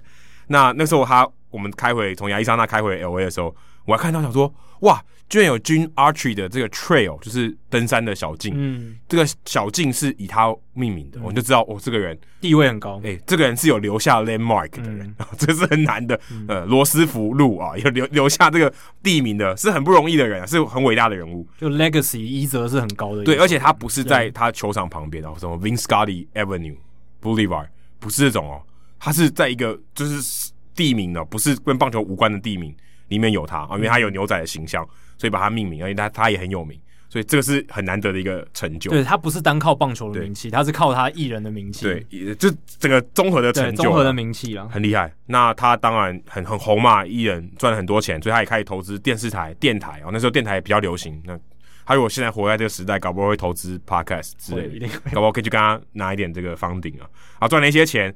然后他也真的很喜欢棒球，因为不然不会成为棒球队的老板。他自己在报道里面声称说，他曾经红雀队有邀请他去参加测试会。嗯，我是不觉得这件事情有点荒谬了，因为怎么可能人家邀请他去参加测试会，但他最后也没完全没打过球呢？对不对？很多名人都会讲说，哦，我年轻的时候曾经怎么样、欸、之类的啊，但我不知道啦。那五零年代的时候，他也就真的有参与棒球队的经营哦。他当时他是一个好莱坞明星队哦，听起来也怪怪的。就他这是 Hollywood Stars、嗯、这个明星队，小联盟的球队，他是一个小股东，一个 minor minority 的 minority 的一个 stakeholder 这样子。那他就是其实蛮像我们之前一百七十三集有聊的一个 Bing Russell，他也是这个演员出身，他也很热爱棒球，也打过棒球，然后自己成立一个独立联盟的球队嘛，波特兰这个独行侠队啊 Mavericks，所以蛮类似的，就是他们呃喜欢棒球，然后有一点钱啊、哦，想说我要投资球队，开始做。那一九六零年的时候，大联盟的时候决定说要扩编球队，那他想说，哎、我有电视台，啊，有有新的球队，我想要来播他们的球赛，可不可以？就其他老板说服他说，哎、你不如干脆就自己出钱啊，来投资一个队伍嘛。他说，哎、好啊，那我就自己来弄。他就成立了这个洛杉矶天使队啊，所以这个现在天使队就成立了，就一九六一年的时候就成立了这样子。那一开始天使队其实不是在现在我们知道这个天使的球场 Angel Stadium 出赛。而是在 Dodger Stadium，因为他们就等于同城的球球队嘛，虽然也不能算真的同城啊。现在 Anaheim 跟 LA 其实并不能算是同一个 city，只是有点像什么台北跟中立啊，你不会说中立是台北嘛？嗯，你不会这样说。可是大范围你可以说北部啊之类的这样子。他们后来迪士尼，因为迪士尼在安纳罕有这个迪士尼乐园。那就希望说，哎、你们来我们这边打啊，帮我们促进一下人气啊，也让我们这个园区更有这个多样性。来来这边，所以他就哎、好啊，那我就来。然后迪士尼也帮他推了一把，就说，哎、那我就投资你一点这样子，然后我我帮助你经营一些东西，然后把这个地方炒热，可能有点像炒地皮的概念嘛，对不对？他可以投资更多的这个房地产。那一九六六年他们就搬到了 Angel Stadium。据说 Walt 迪士尼就是华特迪士尼他自己有一部分天使队股份，不过他在一九六六年就过世了，所以他其实呃刚搬到 Angel 点他就过世了，所以他其实应该本人迪士尼本人啊也没有到天使队的球场看过几场比赛，然后一直经营到一九九五年，那 Archie 他就这身体越来越不行了，有有点老了，九十快九十岁了，他就把这个百分之二十五的这个股份卖给了迪士尼的集团。那当时迪士尼他其实已经有职业球队了，是 NHL 冰球队安纳汉巨鸭队。不知道 Jacky 小时候有没有看过那个电影？有一个巨鸭的电影《The Mighty Ducks》，没有，就就是讲这个巨鸭队的故事，冰球的电影。嗯、台湾当时有播这样子。那所以他等于说，哎、欸，我在安纳汉我有一个巨鸭队，那我再经营一个天使队也也不错啊，对不对？我当地就两个球队，我有更多的这个话题可以做。看电影还可以还可以拍成电影，巨鸭队可以拍成电影。那 Autry 他在一九九八年就过世了，所以一九九五年他也只剩下三年的时间。但是事后看呢、啊，他死于胰脏癌，九十一岁。那他们的家族也没有想要再继续经营天使队了，所以就把所有的股份都卖给了迪士尼。那迪士尼也很争气啊，一九九八年他过世，一九九五年他把百分之二十五的股票卖给了迪士尼。二零零二年他没有拿到冠军，总共才七年的时间，等于迪士尼经营七年的时间，这个集团经营七年时间就拿了一座冠军。到现在都还没拿过第二座，对不对？蛮蛮久了，蛮不简的，对，十八年了，嗯、接下来快十九年。然后，但他们隔年迪士尼就把这个球队给卖掉。我其实不知道为什么，我就觉得，哎，我拿了冠军，照理讲，我票房应该要起来了，对不对？大家会想去看冠军队嘛？啊、冠军队隔年应该是最好的。没想到冠冠军一拿冠军以后，他们就决定把球队给卖了，而且很快就很快就卖给了现在这个天使队老板 Moreno。那当时卖，我看这个报道里面写。只用了一亿八千万就卖给了 Moreno，、嗯、很便宜耶，很便宜啊！你现在看增值非常多，非常非常非常便宜。那就一直现在就是 Moreno 在当家了，所以 Autry，然后迪士尼再到 Moreno，所以天使队经历过三任老板，其中有一个是牛仔歌手，其实蛮单纯的哈，就三任而已，嗯、而且真的是 Jim Autry 他是真的热爱棒球，然后自己来组棒球队，这种老板是最好的。哎、欸，他真的有就是有获得名人堂推荐，但被拒绝了。所以他其实没有入选名人堂。不过，即便他这么热爱棒球，把这么多的精力还有金钱奉献给棒球，但他没有进到名人堂里面。因为我有看文章写说，他 Jim Autry 这个老板其实跟 George Steinbrenner 有点像，就是他们都很醉心于棒球，都是真的很喜欢这件，很在乎这件事情。当然，Steinbrenner 他比较极端一点，他可能会干涉非常多事情，但 Autry 他是热爱，愿意给资源，然后。愿意把这个球队经营好，所以他才经营三十几年都没有要转卖啊。对啊，这其实蛮不简单。他是到快去世了，他才转卖给别人，嗯、所以这个是蛮不容易的。现在大部分的大联盟老板都把大联盟当做一个哦摇钱树，对摇钱树一个他投资的资产。那隔几年他赚到这个增值够了之后，他再把它转手卖掉，赚那个价差，变成这样子。那他真的在乎这支球队吗？他真的在乎职棒背后的这个社会的意义吗？其实没有那么高。那像 Jim Autry 这种老板，或许是对棒球产业会是比较好的。好，接下来数据单元，我们刚才前面一开始，哦、已经好好久以前了啊，有聊到金河成啊，金河成应该算是今年休赛季蛮大的一个话题，因为韩国职棒很少人在近年直接挑战大联盟了。呃，金河成他是跟教士队签约嘛，刚才提到四年两千八百万美金的保证薪资。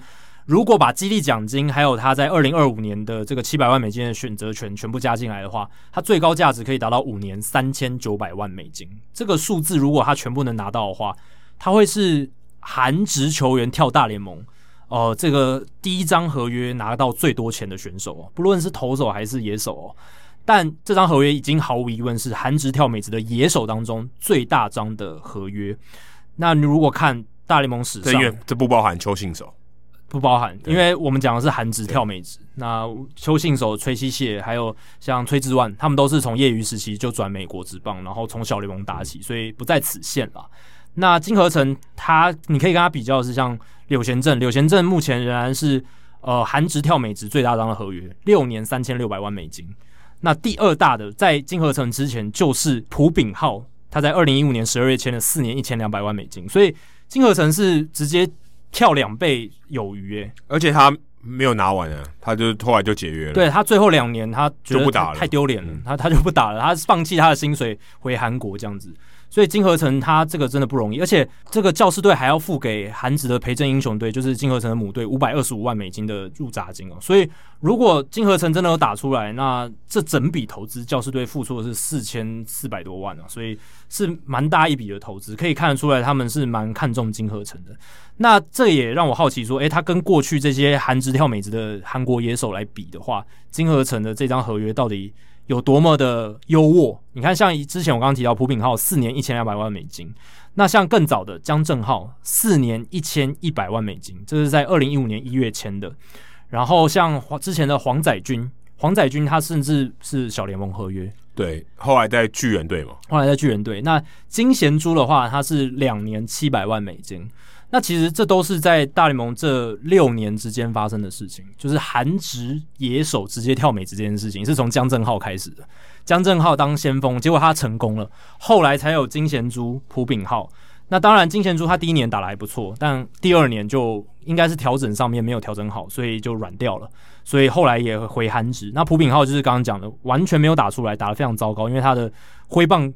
动作中中间的漏洞太多，而且跟不上诉求，所以最后就被淘汰。那黄载军更不用讲，他基本上在大联盟只能当跑龙套的。他在小联盟也打得普普，所以真的来讲，唯一比较成功的算是江正浩，而且他当年签的才四年一千一百万美金。那金河成这张合约可以达到四年两千八百万美金的保证薪资，是很了不起的。而且也看得出年纪还有他的运动能力扮演多重要的角色。我觉得他能拿到比江正浩还有朴炳浩几乎两就两倍以上的合约，是因为他的这个年纪二十五岁，未来巅峰期会留在美职。然后再来就是他的运动能力，他的手背、他的跑垒都远比当年的朴炳浩还有江正浩好，所以。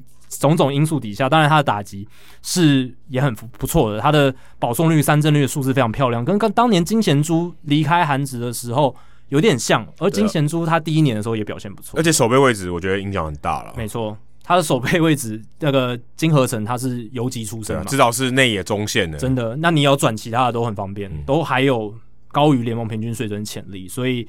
金鹤成这张呃韩职野手跳美职最大张的合约当之无愧啊，但是实际怎么样就再看吧。那再来就是还有一个日韩的球员有签约，就是有原航平啊，今年二十八岁，跟游骑兵队签下两年六百二十万美金的合约。那其实这个价码真的老实讲不怎么样诶、然后你你看去年山口俊他跟那个蓝鸟队签约两年六百三十五万，所以山口俊拿的合约比有原航平还要。高高一点点，高一点点，代表说他们两个人的评价在大联盟球团眼中其实差不多的。山口俊他之前在巨人队，就是独卖巨人队的时候，他的最后一年投球成绩其实是比有原航平还要出色。可是要注注意的是，他是在央联投的。那那我们都知道，日本职棒央联他的竞技水准是比太平洋联盟差的。所以在这样的情况下，你会乍看之下好像山口俊拿到比较高的合约比较合理。可是其实某种程度上，也不太合理，因为山口俊他年纪比较大，而且央联的数据你能信多少？最后结果发现，山口俊他在大联盟现在目前的角色就是一个先发后援的摇摆人，甚至还没有一个定位在。那当然投球成绩也不是到很理想，我记得他去年啊，二零二零年的防御率超过八这样子。相对之下，金广炫反而去年签的两年八百万美金的合约还更好，比永原航平还要好。我们这几年看日本火腿队比赛，会想说永原航平他。算是前几年这个日本火腿队的这个王牌投手，对对吧、啊？那当然，二零二零年他投的没有到非常出色，跟前几年相比，可是哇，这个价码也确实让人觉得比较低一点啊。一方面因为疫情啊，大家愿意花的钱少多了，真的、嗯。他拿到这个价码，当然我觉得不是很理想啊。可是对圆梦的价码嘛，那刚好有人想要，他就就去了这样。说到有人想要，还有他的队友没人要嘞。西川遥辉他的这个入札期一个月。截止了，没有人要他，所以他们今年啦，二零二一年还是会要待在日本职棒。其实西川遥辉的例子，我觉得还蛮特别的啦，就是他有点像是呃穷人版的秋山翔吾哦。秋山翔吾他在日职的时候有这个长打能力嘛。而且防守评价也还不错，然后打击率也维持很好。那可以在大联盟当中外野手，防守评价一定很好。对，那西川的话，他是打击率很好，选球也很不错，上垒率都很出色。可是他就是没有长打率，没有秋山的长打率。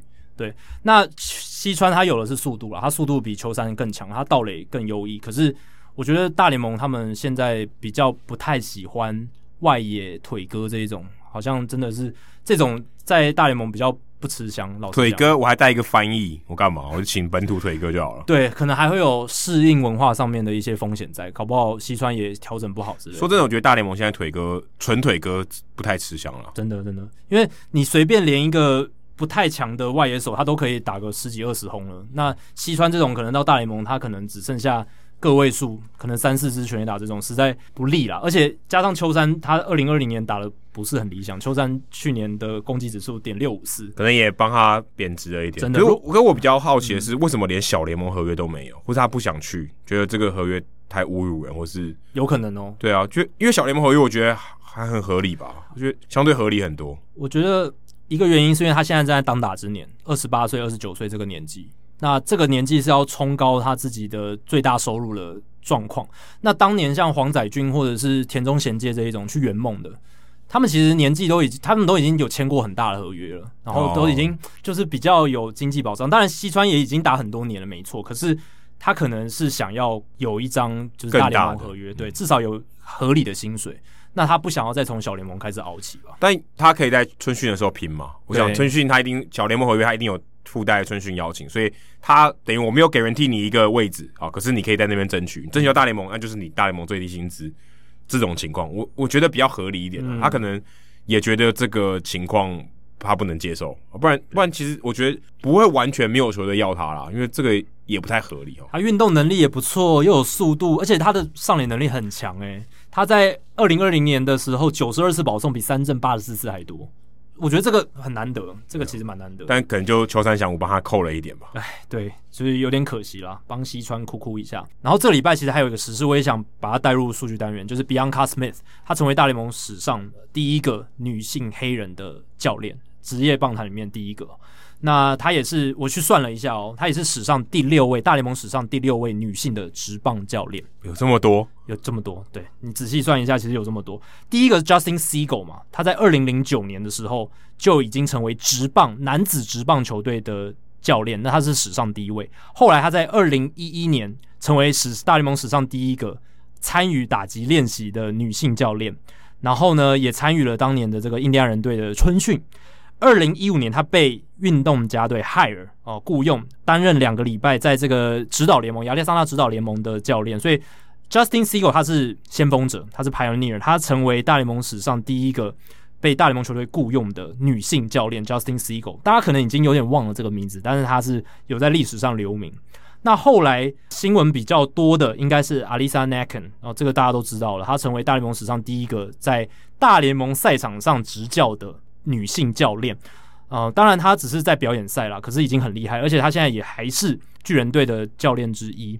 然后再来就是洋基队，他在去年的时候 hire 了雇佣了 Rachel Buckovich 这个打击教练，不是大联盟打击教练，是小联盟打击教练，可是是一个 full time 全职的打击教练。还有去年小熊队雇佣了 Rachel Foden，他也是个小联盟的教练。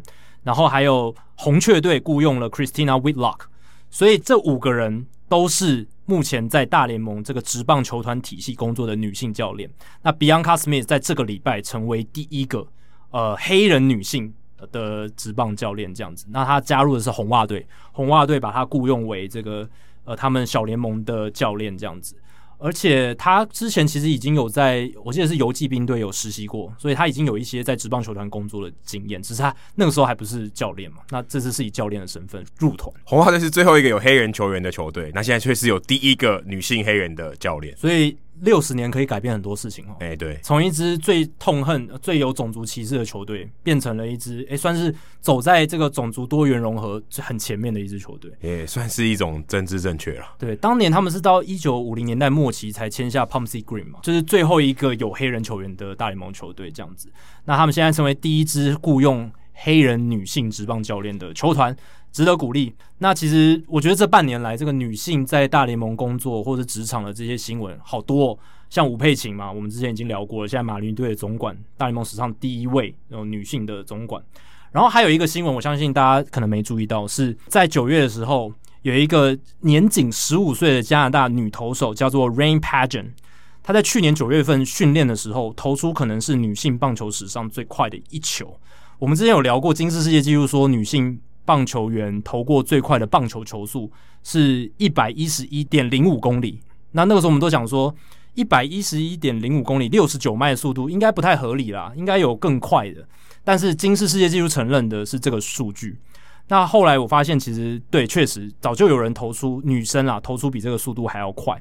那 Rain Pageant 他在那一年就呃，在九月份的去年九月份的时候投出一百三十三点六公里，八十三英里的速球，在训练的时候，那这个速度是几乎是前所未闻，更何况她还是一个年仅十五岁的青少女，这样子 非常非常厉害。那她今年二零二一年就会满十六岁，就有媒体推测说她绝对会有机会入选加拿大的这个国家队，然后参与 WBSC 世界棒垒协会举办的女子棒球世界杯。那她应该会成为加拿大队的主力，这样子。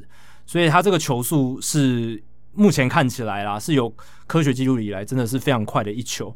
我来给大家一个参考好了，就是 WBSC 世界棒垒协会在二零一八年举办女子棒球世界杯的时候，那一个那一届赛事最快最快的球速是一百二十五点九公里，大概是七十八点二五英里这样子。